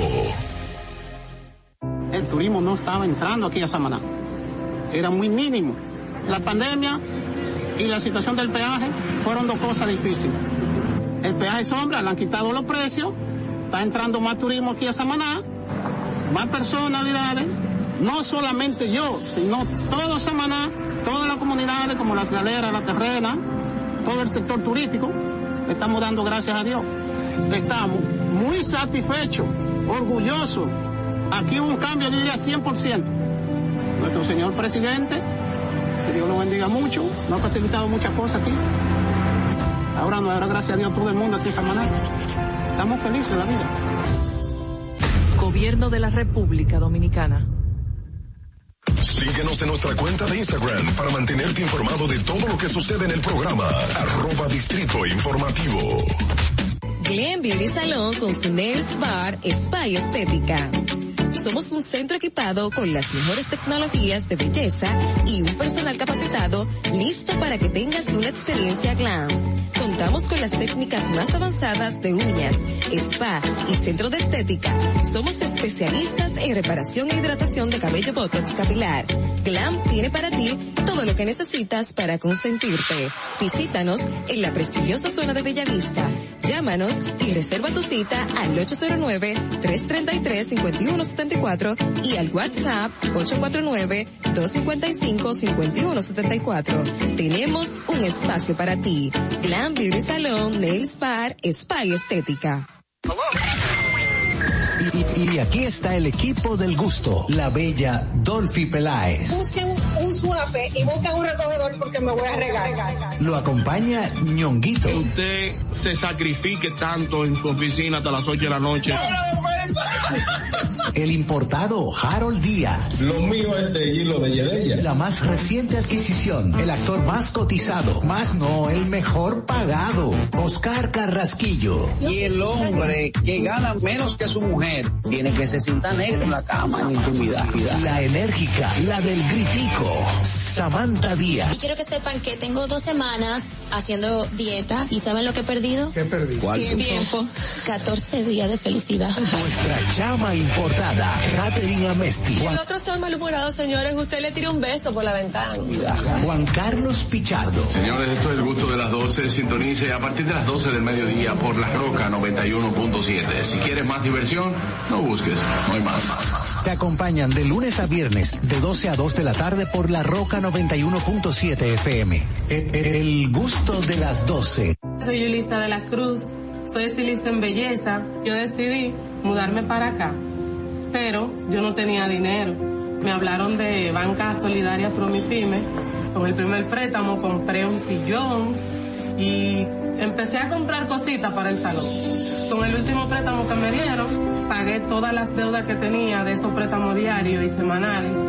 Le exhorto a todas las mujeres emprendedoras, estilistas, que vayan a Promipyme. El país va por buen camino porque el gobierno no ha abierto muchas puertas. Estoy mejor ahora, gracias a Dios.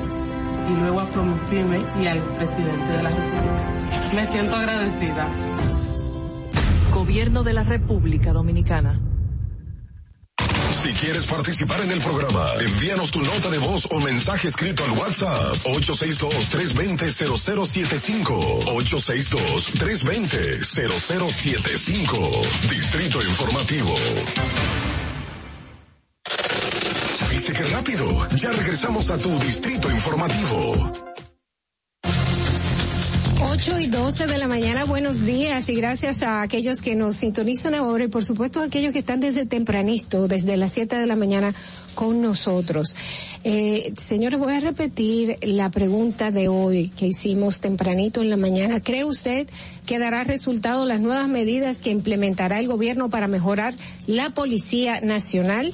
Eh, solicitamos sus notas de voz a nuestro WhatsApp 18623200075, también a través de llamadas al 809-219-47 y aquí están algunas de las notas de voz. Adelante, Fernando. ¿Qué hay? Buenos días, Distrito Informativo. Hoy es un lunes de energía. Mi humilde opinión es, primero, todo el que se vaya a enganchar o quiera pertenecer a las filas policiales debe de ser académicamente, tiene que estar preparado y cuerpamente también. O sea, porque aquí hay policías con la barriga, que no tienen la energía suficiente para caerle atrás a un delincuente. ¿Me está entendiendo? Lo segundo, cambiar el uniforme policial, esa estructura de uniforme, hacer un uniforme nuevo. Y para mí lo tercero, cambiar la estructura del Palacio de la Policía. O sea, que se vayan todos esos seres de ahí, poner ese, ese, ese, el, Palacio de la Policía en otro lugar, para que se vayan todos esos seres malos que habitan ahí. Esa es mi humilde opinión. Bueno, yo no sé si cambiar el, sitio donde están va a ser eh, la diferencia, pero gracias Chipero por tu, por tu nota de voz. Continuamos con las notas de voz. Buenos días equipo. Bueno, lo primero que deberían hacer es hacer que la reforma policial se lleve a cabo. Lo segundo es hacerla y es sacar a todos los viejos que están ahí, reformarla con gente nueva, jóvenes nuevos, que la educación de los de los policías sea diferente, que tengan entrenamiento psicológico de cómo tratar a las personas y todo eso, porque hasta el momento por lo que vemos, estamos que le tenemos miedo es a, a las autoridades. ¿Qué hay? Buenos días, Distrito Informativo. Ay, sí, perdón. No, no, esa, esa, ya la escuchamos, sí, ella tiene toda la razón. Tú, tú sabes que el mismo eh, ministro de Interior y Policía eh, les dijo ayer a los periodistas cuando fue eh, le preguntaron acerca de estas medidas que se van allá a implementar que en el caso de las cámaras, por ejemplo, eso no es algo que se va a hacer de un momento a otro, que hay que hacer toda una licitación de compra de cámaras, ver la cantidad que se necesita, o sea que es un proceso. Estamos hablando de que estas medidas se manifiestan, de que se van a adelantar, pero lamentablemente no es algo que mañana va a comenzar a funcionar, sino que ahora, como él mismo dijo, y al momento en que fue cuestionado, se vio un poco molesto por la, eh, lo incisivo que eran los periodistas, pues así mismo como él señala ahí, eso no va a ocurrir ahora mismo. Así no que va, no va a ocurrir ahora mismo, pero también yo entiendo que eh, todo lo que pasa rápido pasa mal. eso es cierto. Hay que hay que tomarse su tiempo para hacerlo, pero eh, hay que tomar ciertas medidas, porque si en un cuartel me apagan las cámaras, ahí no va a haber confianza. ¿De qué va a servir que haya cámaras? Si en un momento determinado por conveniencia las van a pagar que hay mucha desconfianza en eso. Pero, yo veo un poco difícil el hecho de que se mantenga un monitoreo de yo no sé cuántos destacamentos que existen en la República Dominicana. Muchos de ellos sin internet. Exacto. Muchos de ellos sin computadora. ¿Cómo, ¿Cómo van a hacer eso? Sería interesante que den un desglose del funcionamiento que se va a llevar a cabo eh, con esta medida. Veamos otra nota de voz. Adelante.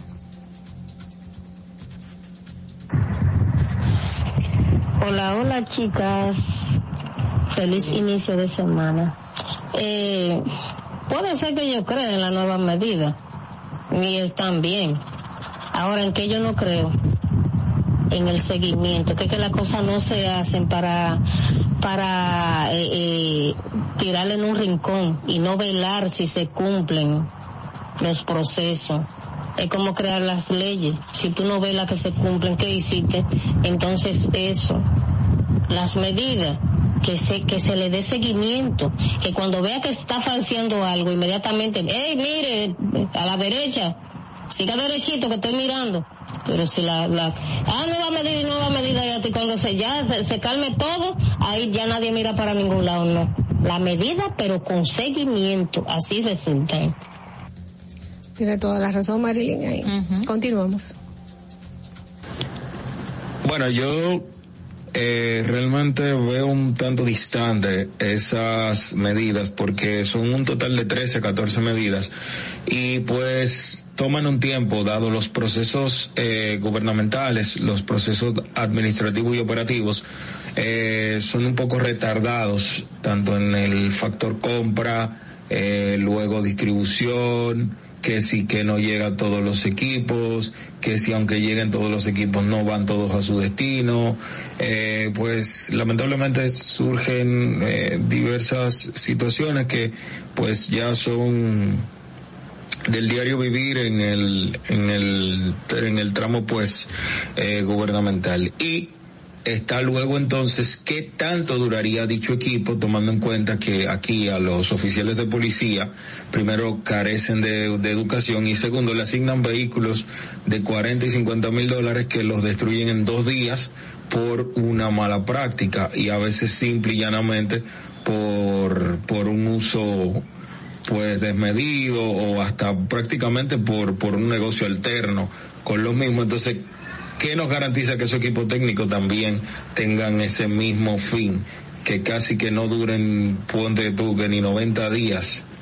Bueno, pero las medidas en sí eh, las veo un poco distantes, tanto por su número como por el, el giro 360 que representan estas. Mira, hay una medida.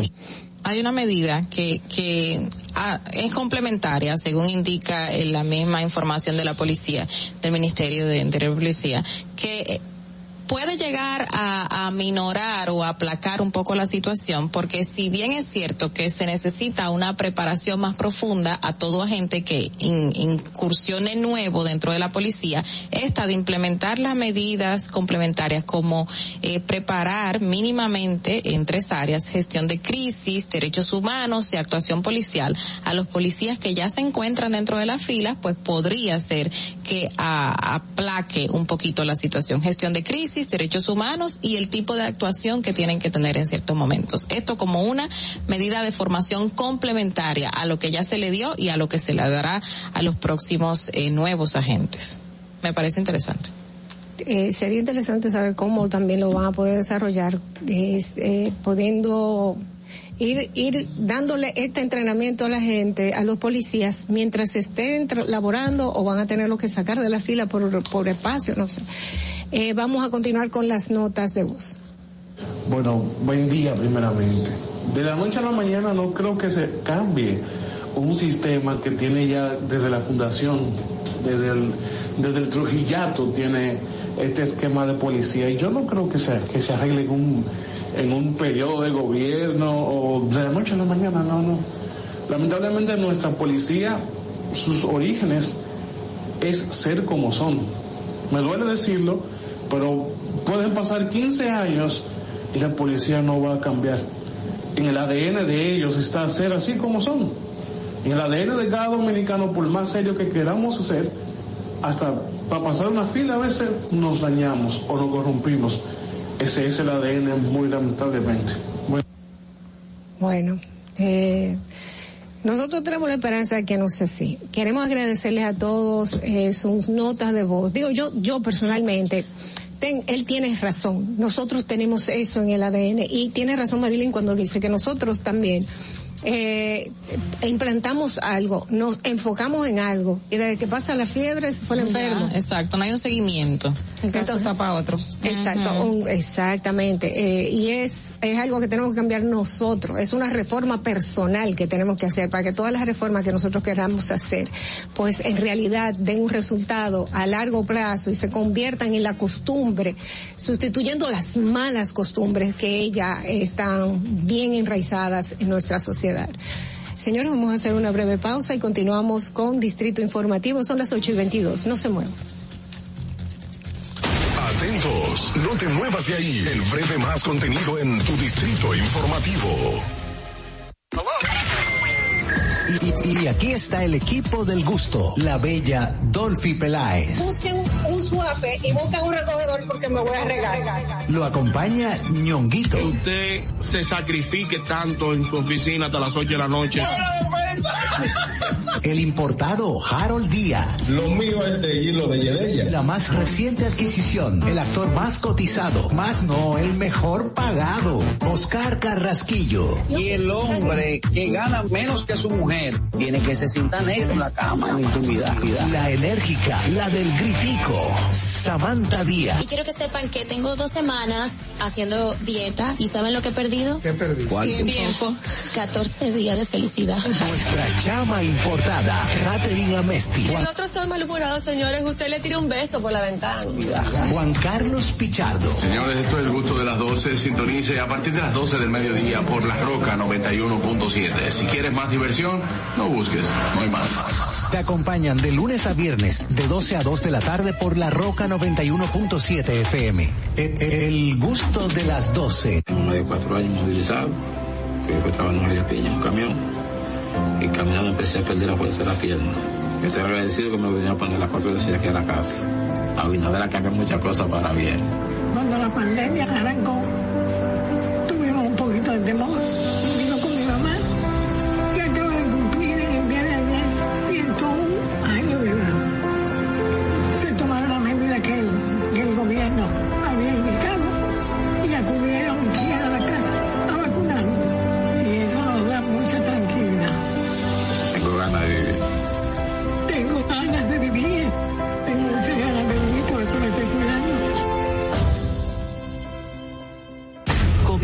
República Dominicana.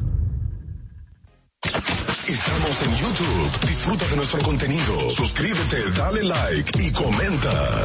Distrito Informativo. Ahí mismito donde estás. O tal vez aquí, recostado bajo una mata de coco. O en la arena tomando el sol. O dentro del agua, no muy al fondo. O simplemente caminando por la orilla. Ahí mismo, abre tu nueva cuenta móvil BH de León. 100% digital y sin costo. La creas en minutos con cero pesos desde Móvil Banking Personal. Ábrela donde quieras. Solo necesitas tu celular. Banco BH de León. Estás disfrutando de Distrito Informativo. Cuando uno ve televisión, busca entretenimiento, algo con que identificarte y que te dé un buen momento. Hay tantas cosas en el mundo, demasiados inventados, pero ¿dónde veo lo mío? Lo de los dominicanos. Y a ese mismo punto hemos venido cayendo para el mejor contenido. Baja Dominican Net. Te aseguro que si lo bajas inmediato te vistes a llorar conciertos musicales, religiosos y noticias. Pero ¿acaso sabes tú que es realmente adictivo en esta comunidad su contenido exclusivo? Oye, lo mejor de ahí, para que lo tengas siempre puesto, este servicio limosina que ofrecemos yo y Ñeñe.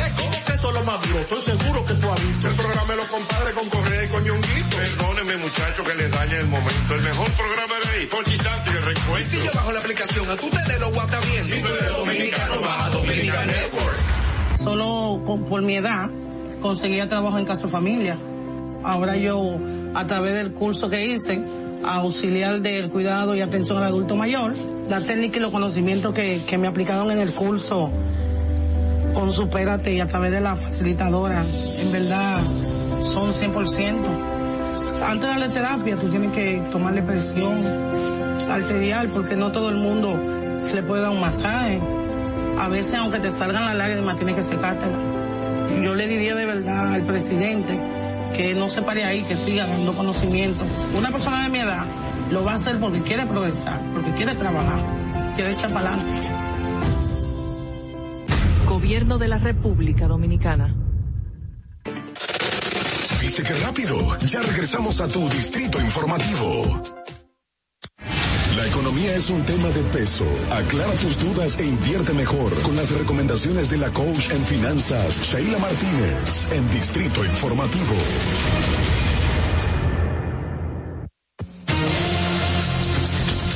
Señores, 8.26 de la mañana y la verdad es que siempre agradable recibir a Sheila Martínez. Yo cada vez que hablo con ella salgo un poquito más eh, beneficiada financieramente porque la verdad es que estamos llenos de errores que nosotros cometemos. Juramos que estamos haciéndolo todo perfectamente bien y en realidad estamos trabajando en contra de nosotros mismos. ¿Cómo estás, Sheila? Bienvenida y gracias por estar con nosotros.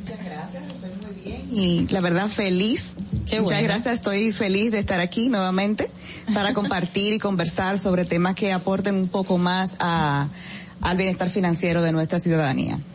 Bueno, hoy tenemos un tema muy importante, eh, económica en la pareja, que es inter- independencia económica en la pareja, que es interdependencia, interdependencia, no, independencia. No independencia ni dependencia. Anda. Interdependencia económica en la pareja, ¿qué es y cómo se logra? Entonces, ¿cuál es la diferencia entre dependencia, interdependencia, Sí. dependencia? Es bueno primero eh, puntualizar esa, aclarar esas diferencias porque estamos muy acostumbrados a escuchar, no es bueno depender económicamente de la pareja, es mejor la independencia, pero ¿qué pasa? Uno y otro se van a los extremos. A mi entender, depender es obviamente pensar sobre todo que no puedo vivir, no puedo sostenerme sin la pareja. La persona piensa que sin su pareja no puede sostenerse, eso lo lleva a pues soportar muchísimo maltrato en, en- en ciertas ocasiones, eh, eh, se, lo lleva a unos casos realmente de eh, extremo que, que no que no es eh, eh, agradable ni apropiado vivir de esa manera ni sostenible. ¿Qué pasa con la, la independencia? La independencia, cada uno sí es capaz de proveerse lo que necesita. Sin embargo, se toman decisiones de manera independiente. No necesariamente hay un fin común. Y ahí es donde viene la interdependencia, que es lo que yo fomento cuando trabajo con parejas y entiendo que es lo mejor en mi caso. y ¿Por qué? Porque viene entonces a llenar esa, esa brecha entre uno y otro, entre la dependencia y la, interde- y la independencia, en donde sí, cada uno es capaz de proveerse lo que necesita, sin embargo tienen, tienen eh, metas en común y trabajan juntos. ¿Y cómo, cómo se puede dar esa interdependencia al- en, en la pareja? En la pareja. Y sobre todo también tomando en consideración que alguno tenga un salario diferente al del otro, o sea que no necesariamente están como en el mismo rango salarial. ¿Cómo, cómo tú manejas esa parte? Precisamente, eso se da mucho. Entonces ahí es donde viene el en- entender e identificar las capacidades de cada uno y cómo la pone al servicio de ese proyecto o de esa empresa que es la pareja o que es la familia. Por ejemplo, uno gana menos, como tú dices, uno gana más que otro en, es, en este momento, en un momento determinado de la vida. Entonces, por ese momento, pues uno va a cubrir económicamente más eh, el, el- el- lo que se necesite. Sin, em- eso es económicamente, pero ¿qué pasa? Y las capacidades que cada uno tiene y poner el servicio de la, de la pareja, pues que uno sea más ordenado, que uno sea el que gane más consiga mejor el dinero, sea más, más hábil consiguiendo dinero, pero que la que gane o el que gane menos puede ser que sea más hábil administrándolo. Mm, Entonces, se unen esas capacidades, para eso obviamente tiene que cada uno identificarla y reconocerla en el otro y valorarla. Entonces no es tanto en el sentido económico de cuánto yo decido aportar, sino cómo yo lo puedo hacer y qué puedes hacer tú por mí y llevar como ese equilibrio en conjunto. Exactamente. Y por ejemplo, bueno, se sabe que una, ya hablando de una pareja que vive, por ejemplo, en una casa, que, que tienen una familia, hay muchísimas cosas que entran en juego y que se necesitan, que se necesita hacer para poder llevar a cabo ese, ese proyecto. Entonces, el aportar, por ejemplo, el otro día me decía alguien, y bueno, ¿y, y qué tú dices de ese marido que se queda sin trabajo y la esposa es la que tiene que mantener por un tiempo la casa y el marido es el que tiene que en- encargarse de la cosa de la casa? Ahí es una dependencia. Digo, no, no es una dependencia, es válido como tú dices, Obla. O sea, es, ¿por qué? Porque eso es momentáneo. Obviamente la persona que quedó sin trabajo tiene toda la capacidad de conseguir otro y de buscar otra fuente de, de ingreso. Mientras tanto, como hay necesidades en la casa y cosas que hacer, pues se reorganizan. Dicen, mira, yo sé hacer esto, yo puedo hacerlo mientras tú provees de esta manera, pero están de acuerdo. Y de esa manera, pues, tiran para adelante, no tiene que sentirse al menos uno que otro. Mira, yo, yo, perdón, yo siempre he abogado porque, bueno, pues, porque tanto la mujer como el hombre, pues, aporten, ¿verdad? Económicamente. Sobre todo porque ya estamos en una sociedad donde la mujer generalmente trabaja. Hace quizás 30 años eso no era tan común. Eh, eh, el rol de la mujer ha ido cambiando con el tiempo. Pero escuché una teoría hace, hace, hace un rato que me llamó mucho la atención donde esta mujer decía, sí, el hombre tiene que darme, tiene que mantenerme, pero oye, ¿por qué? Porque ella decía, si yo doy lo mismo económicamente para la casa, yo estoy perdiendo porque yo me encargo de la casa. Entonces yo estoy asumiendo lo económico y también asumiendo lo que es los quehaceres, los cuidados de los niños. Entonces decía, no, como eso... Hay que yo- pagármelo. Hay que pagarlo. Como, eso yo lo- estoy asumiendo ya una parte que no la asume el otro, porque me toca a mí, entre comillas, ¿verdad? Me toca a mí con esa visión, me toca a mí. Entonces, no, nos vamos, a- aquí tenemos que ser equitativos y lo equitativo es que entonces él se pones encarga del 70, económico yo pongo y yo 30. pongo lo otro relacionado con, con el quehacer del, del hogar. ¿Qué te parece eso? Mira, bueno, ciertamente los quehaceres de la casa eh, tendemos a minimizarlos y a darlos por sentado. Como que no, el que está haciendo eso, o sea, la ama de casa, pues eso no Él me ya. ayuda. Exactamente. el otro- ella no, trabaja. O sea, Eh, ella, eso es- el- la- eh, ayuda. ella está en la casa, ella no trabaja. Sí, Eh, no es cierto para nada. ¿Por qué? Porque eh, quitemos eso. Vamos a decir que nadie lo haga, por ejemplo. ¿Qué va a pasar? O sea, ahí es donde nos damos cuenta del caos. Del Se- caos. Se necesita empleados, buscar personas. Empleados. En este país es bastante económico todavía. frente a otros países desarrollados ese ese ese trabajo porque es un trabajo entonces todavía aquí uno nos dice bueno pero si no lo hago yo no lo hace el otro cuánto cuesta lo podemos pagar es bastante económico y como que se minimiza di- digámoslo así pero la verdad es que es importante y es parte de lo que yo decía ahorita, o sea, es ese entender qué es todo lo que se necesita para sobrellevar esto, este proyecto de vida y qué y, y, y cómo podemos cada uno contribuir con eso. Eso inclusive, ahora estamos hablando de la pareja, pero eso inclusive apela también a, lo- a los mismos hijos. O sea, es en- entender eh, a dónde queremos llegar, dónde estamos, sensibilizarnos con eso y comprometernos todos. Entonces, desde ahí, ¿qué yo puedo aportar? ¿Qué puedo yo aportar en este momento para que eso se dé? Eso va a hacer que las relaciones de pareja, la familia se, que se consoliden mucho más. Entonces es valorizar el trabajo que se hace en la casa, los aportes que se pueden hacer a la casa, por, por ejemplo, el que eh, administra, el que organiza, eh, esto es a lo que tú te refieres, a valorizarlo también o monetizarlo, podemos decir, eh, entre comillas. de una forma u otra para entenderlo, si, si una persona entiende mejor así monetizándolo, pues monetizarlo también. El otro día me decía una cliente, no porque mi pareja se está encargando de un negocio que tenemos, pero ella no está ahora mismo aportando nada, esa persona no está aportando nada. Está al frente del negocio, pero no está aportando nada. Yo decía, bueno, vamos Todo. entonces, vamos entonces a monetizar. ¿Cuánto costaría alguien que esté enfrente del negocio? Exacto. negocio. Ya, empezando por ahí. Y empezando por ahí ya sabemos que está aportando, porque es la forma de verlo, es un remarcar las cosas. Eso entra con las amas de casa, de que tenemos a mamá en casa ocupándose de los niños que pudiese estar entonces pagando una niñera o pagando una joven que esté limpiando. Entonces me estoy, eh, si lo monetizo, estoy pagando dos empleadas, lamentablemente, aunque no lo quieran ver así. Es así, y dos empleadas, no, no cualquiera dos empleadas. Exacto, la- las que se ocupan de lo más importante. Exactamente. Eh, aquí me dicen que, por ejemplo, hay personas que dejan el trabajo y que se acomodan, se acostumbran. Y hay personas que dejan el trabajo y que simplemente deciden dejarlo, deciden quedarse en la casa, que entonces ahí como se puede hacer una interdependencia. Ahí me imagino que se refiere que a uno de los dos deja el trabajo y hay otro entonces, estoy, estoy tratando de, de completar la idea, de, me, me imagino que el otro entonces es el que carga con todo. Con la econ- la. Económicamente. Económicamente. Entonces, o, o puede darse el caso que una madre, que se dan en algunos espacios, decide, no, no voy a trabajar, me voy a dedicar a criar a los hijos. Puede hacer caso de la decisión que tome o de que se lo pida la pareja o entre los dos lo acuerden y eso está muy bien y ahí se da una interdependencia cuando qué cuando fue un acuerdo que se hizo y por X tiempo esa madre va a dedicar todos sus esfuerzos sus sus recursos su energía a criar a ese hijo, a esa hija. Y el esposo va a dedicar sus esfuerzos, su energía a proveer económicamente.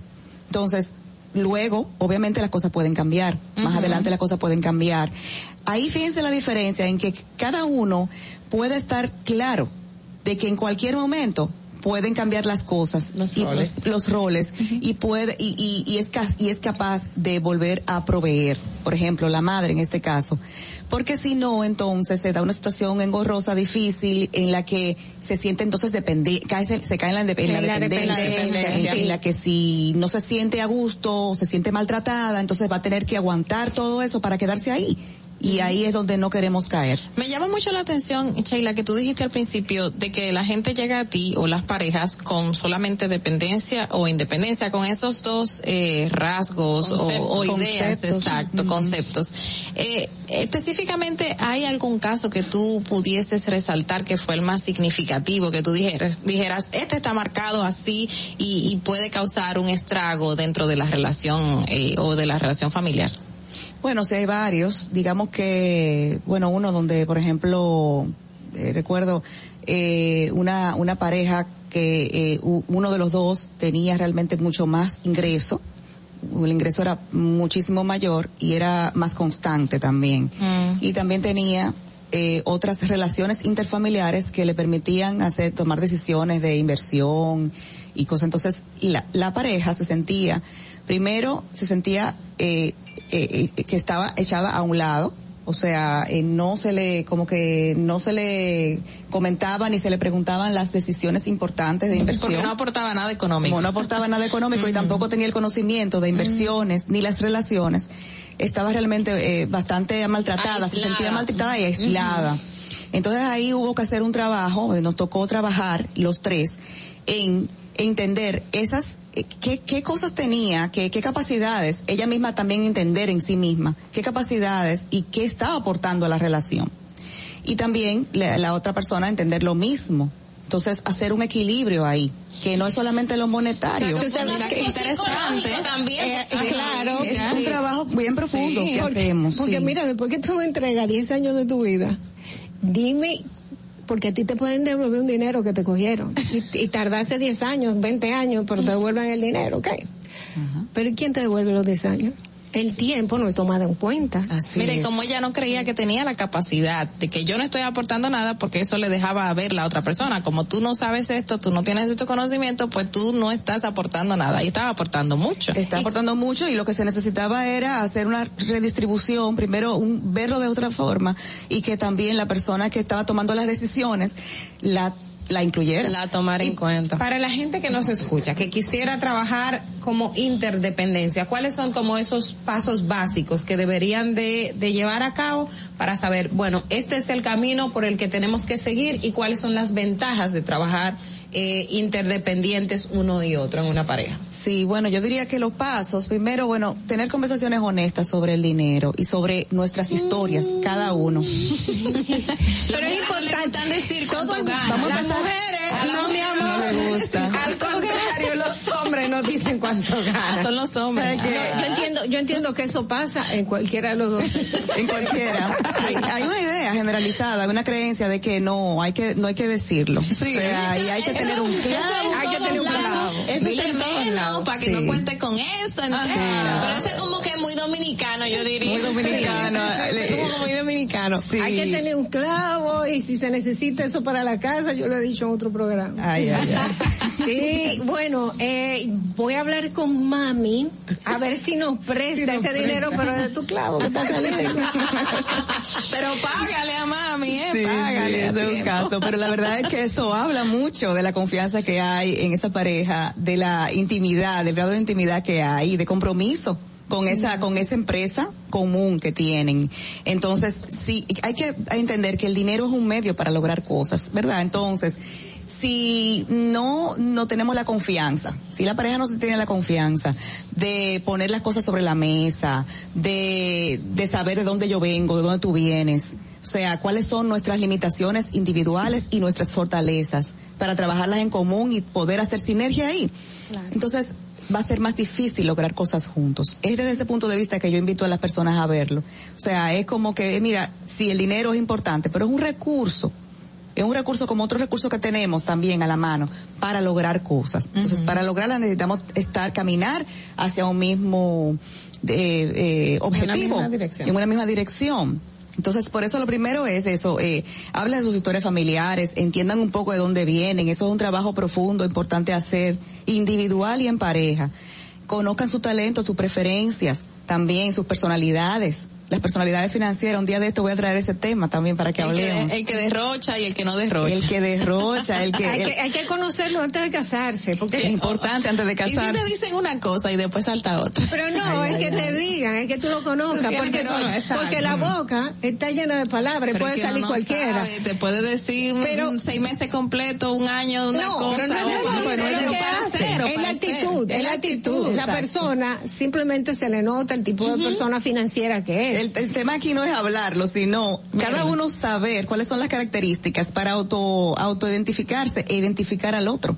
Ah, pero mira que este gatillo alegre. Esto es lo que le gusta a esta con una gastadera, gastador Exacto. compulsivo. O que el otro que se le cae en el piso y no se... y el otro entonces que es demasiado demasiado tacaño o muy demasiado cuidadoso, temeroso. Entonces, ¿cómo equilibramos eso? Se puede equilibrar perfectamente después que lo conocemos. Y eso cambia, porque yo conozco una pareja que él tenía un poquito de temor de formalizar ya, de casarse con esa persona porque era derrochadora y estaba asustado, decía, es derrochadora la mujer, ¿qué voy a hacer? Pero todo fue acoplándose y cambiando y la persona ya se acopló a esa persona que es más ahorrativa, más conservadora, más discreta y que sabe manejar su dinero. Excelente, y eso es, ahí está donde la magia y donde lo, lo, lo lindo de que se complementan. O sea, cuando, cuando los dos quieren hacer eso, están dispuestos, ¿verdad? Entonces se dejan complementar. Y yo aprendo de ti, tú aprendes de mí, y así. Entonces sí, o sea, eh, también el hablar, el identificar las metas individuales son, es importante. y, así- y, y crear metas en conjunto, en pareja. También eh, es importante como cosas, pasos para poder llegar ahí a esa interdependencia y básicamente hacer un plan para lograr esas metas también en comunes. Porque Esencial. definitivamente que las ventajas son muchas. O sea, las ventajas se, con- se fomenta la confianza en, en cada persona y en la, y en la relación, en, en, en su pareja, cuando se, se trabaja o se conducen de esa manera.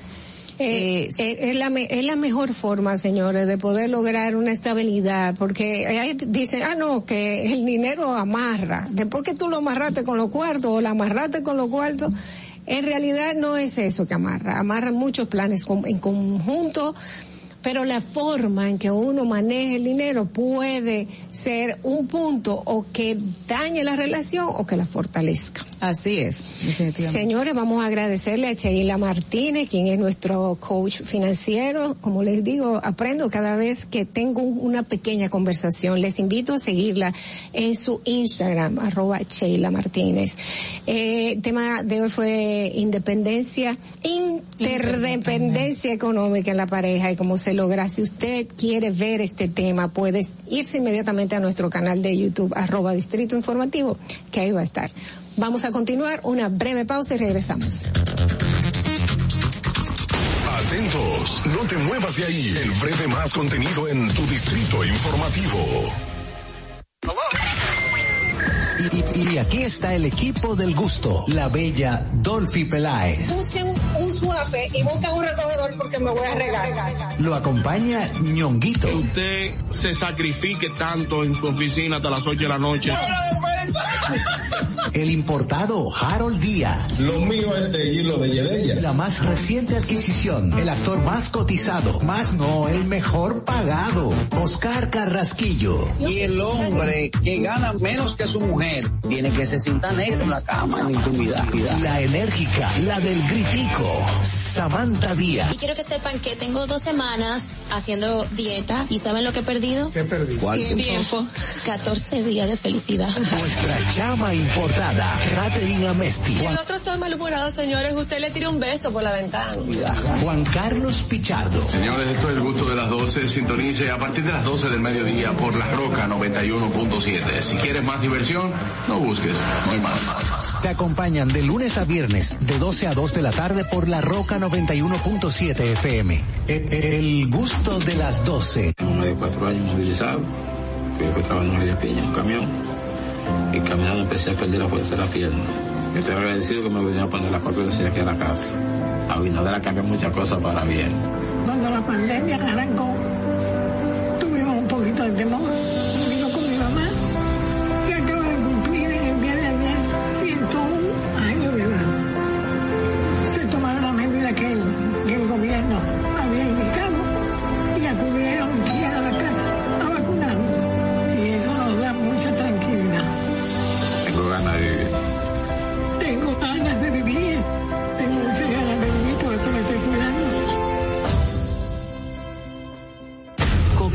República Dominicana. Estamos en YouTube. Disfruta de nuestro contenido. Suscríbete, dale like y comenta. Distrito Informativo. Ahí mismito donde estás. O tal vez aquí, recostado bajo una mata de coco. O en la arena tomando el sol. O dentro del agua, no muy al fondo. O simplemente caminando por la orilla. Ahí mismo, abre tu nueva cuenta móvil BH de León. 100% digital y sin costo. La creas en minutos con cero pesos desde móvil banking personal. Ábrela donde quieras. Solo necesitas tu celular. Banco BH de León. Estás disfrutando de Distrito Informativo. Cuando uno ve televisión, busca entretenimiento, algo con que identificarte y que te dé un buen momento. Hay tantas cosas en el mundo, demasiados inventados, pero ¿dónde veo lo mío? Lo de los dominicanos. Y a ese mismo punto hemos venido cayendo para el mejor contenido. Baja Dominican Network. Seguro que si lo bajas inmediato te vistes a llorar conciertos musicales, religiosos y noticias. Pero ¿acaso sabes tú que es realmente adictivo en esta comunidad su contenido exclusivo? Oye, lo mejor de ahí para que lo tengas siempre puesto es el servicio de limosina que ofrecemos yo y Ñeñe. ¿Cómo que eso es lo más duro? Estoy seguro que tú has visto. El programa los compadres con Correa y con Ñonguito. Perdóneme, muchacho, que les dañe el momento. El mejor programa de ahí, con Santi y el recuento. Si yo bajo la aplicación, a tú te de los guatavientos. Si tú eres dominicano, baja Dominican Network. Solo con- por mi edad conseguía trabajo en Casa Familia. Ahora yo, a través del curso que hice, auxiliar del cuidado y atención al adulto mayor, la técnica y los conocimientos que, que me aplicaron en el curso con Supérate y a través de la facilitadora, en verdad son 100%. Antes de darle terapia, tú tienes que tomarle presión arterial porque no todo el mundo se le puede dar un masaje. A veces, aunque te salgan las lágrimas, tienes que secártela. Yo le diría de verdad al presidente que no se pare ahí, que siga dando conocimiento. Una persona de mi edad lo va a hacer porque quiere progresar, porque quiere trabajar, quiere echar para adelante. Gobierno de la República Dominicana. ¿Viste qué rápido? Ya regresamos a tu Distrito Informativo. 8 y 49 de la mañana, señores, gracias por continuar con nosotros en Distrito Informativo. Continuamos con más informaciones. Natal Faxas. Miren, señores, en el día de ayer, pues hay que pues, recordar que hay una situación que se está eh, dando en Haití. Nosotros lo confirmamos ayer que de un autobús eh, que iba hacia Haití fue supuestamente secuestrado anoche. Bueno, pues ayer en el transcurso del día de ayer lo- el Mirex informó que todavía maneja la información como supuestamente secuestrado. Eso por un lado. Y por otro también, en el día de ayer el Ministerio de Exteriores tuvo una reunión con los familiares del, dom- del dominicano que estaba pues manejando este el bus, este, este autobús.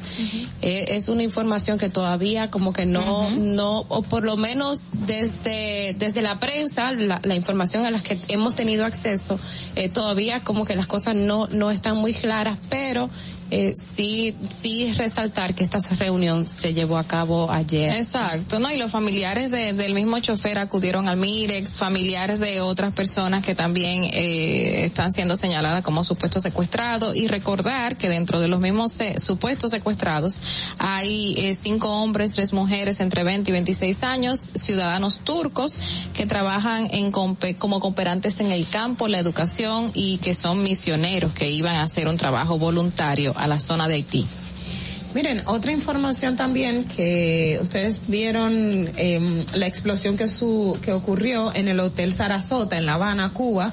Hasta ahora, señores, el saldo de muertos se habla de unas 40 personas que habrían fallecido como tal y hay unas 94 lesionadas. Esto es em, hasta eso fue en el día de ayer. Las cifras se elevaron a nueve personas en las últimas 24 horas.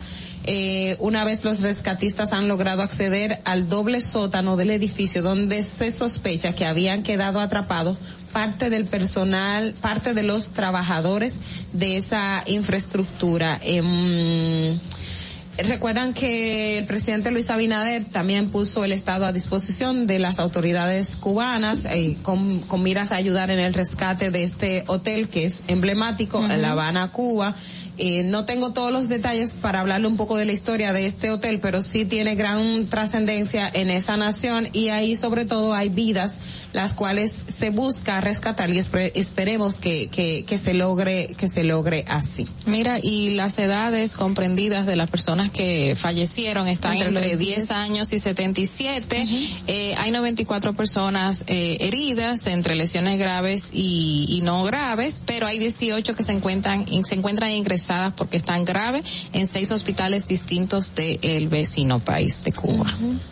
y justamente se informaron que van a continuar con todos los trabajos eh, ininterrumpidos por bomberos, rescatistas, equipo de emergencia y lamentablemente también se había manifestado que dicha explosión se pudo haber dado por un escape de gas que hubo y un problema eh, en el subterrado del mismo. Ese, es- Soterrado. es- eh, ese soterrado, exacto. El Sarasota fue construido en el año 1880.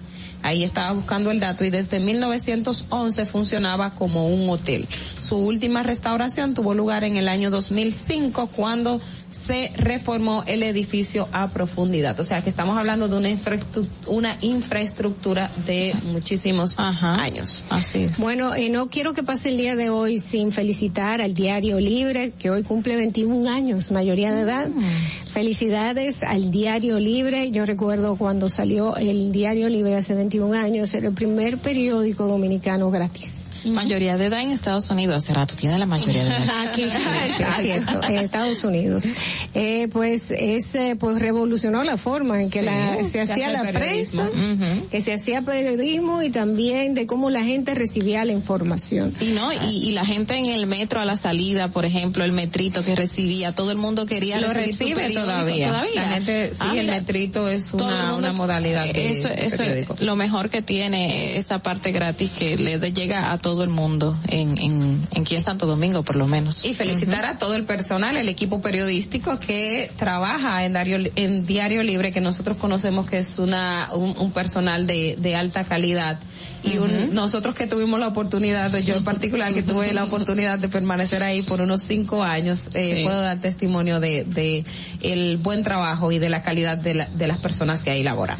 Bueno, pues muchísimas felicidades y un gran futuro eh, para el Diario Libre. Vamos, señores, ya a cerrar el programa. Ya son las ocho y cincuenta y cinco en punto de la mañana. Muchísimas gracias por su sintonía. Recordarles a todos que mañana tienen una cita en punto a las siete con nosotros aquí en Distrito Informativo. Dolphy Peláez, Natalie Faxas, Carla Pimentel y Ogla Enesia Pérez estarán dándoles las informaciones que ustedes necesitan, como siempre. Chicas, bye bye. Hasta mañana. RCTV HD, El Gusto Producciones, Dominican Networks y Vega TV, Canal 48 de Claro y 52 de Altiz, presentaron a Dolphy Peláez, Ogla Enesia Pérez, Carla Pimentel y Natalie Fasas en Distrito Informativo. Los conceptos emitidos en el pasado programa son responsabilidad de su productor. La Roca 91.7 FM no se hace responsable. Desde Santo Domingo, you're listening to 91.7 La Roca. La escuela, el tráfico. Cuidado con la guagua. Llegamos a Santo Domingo y vamos de nuevo. Desde el amanecer hasta la puesta del sol, que la energía no se detenga, así como la batería automotriz LTH y su tecnología PowerFrame, que le brinda gran desempeño y duración. Baterías LTH, energía que no se detiene. Distribuye Grupo Cometa. Ahora en La Roca, el, el- el- el éxito trending de Laura.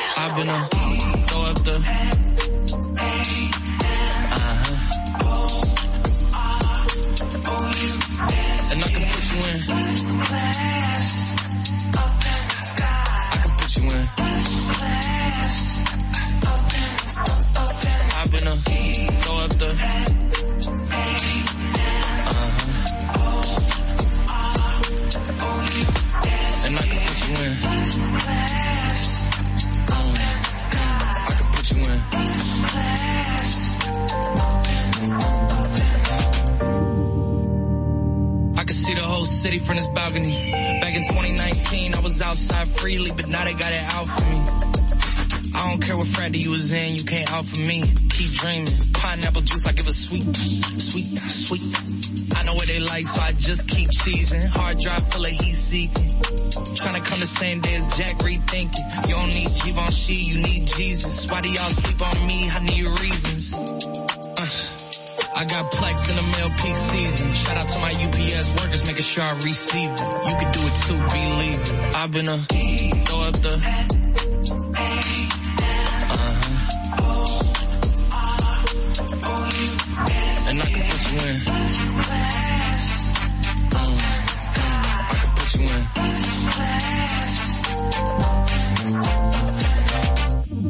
in. Are you ready? Are you ready? Yes, I am. They say you a superstar now, damn. I guess I am. You might be the man, well that's unless I am. Okay, I'll confess I am. Go ahead and get undressed, I am. Okay, cool. You want sunset? I am. I'm about to slide, okay. I'm outside, okay. This lifestyle don't got many downsides. Except for the lack of time I get round my family. Making sure they never downsize. I got visions of my mom saying, wait, this house is mine. Can't lie, I'm on Angus Cloud 9. I got him on a bandwagon now, about time. I ain't even got no downtime. Every time I speak, she say, yeah, that sounds fine. I've been a throw up the.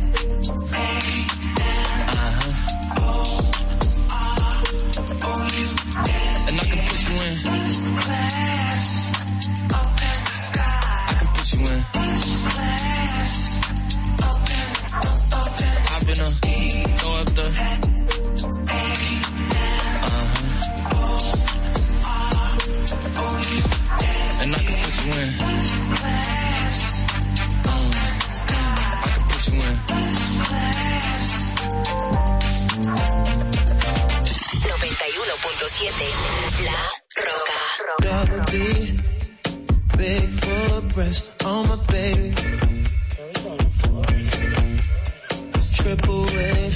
Couldn't wait the love I got for the girl. And I just wanna know why you ain't going to work. Boss ain't working you like this. He can't take care of you like this. Now you're lost, lost in the heat of it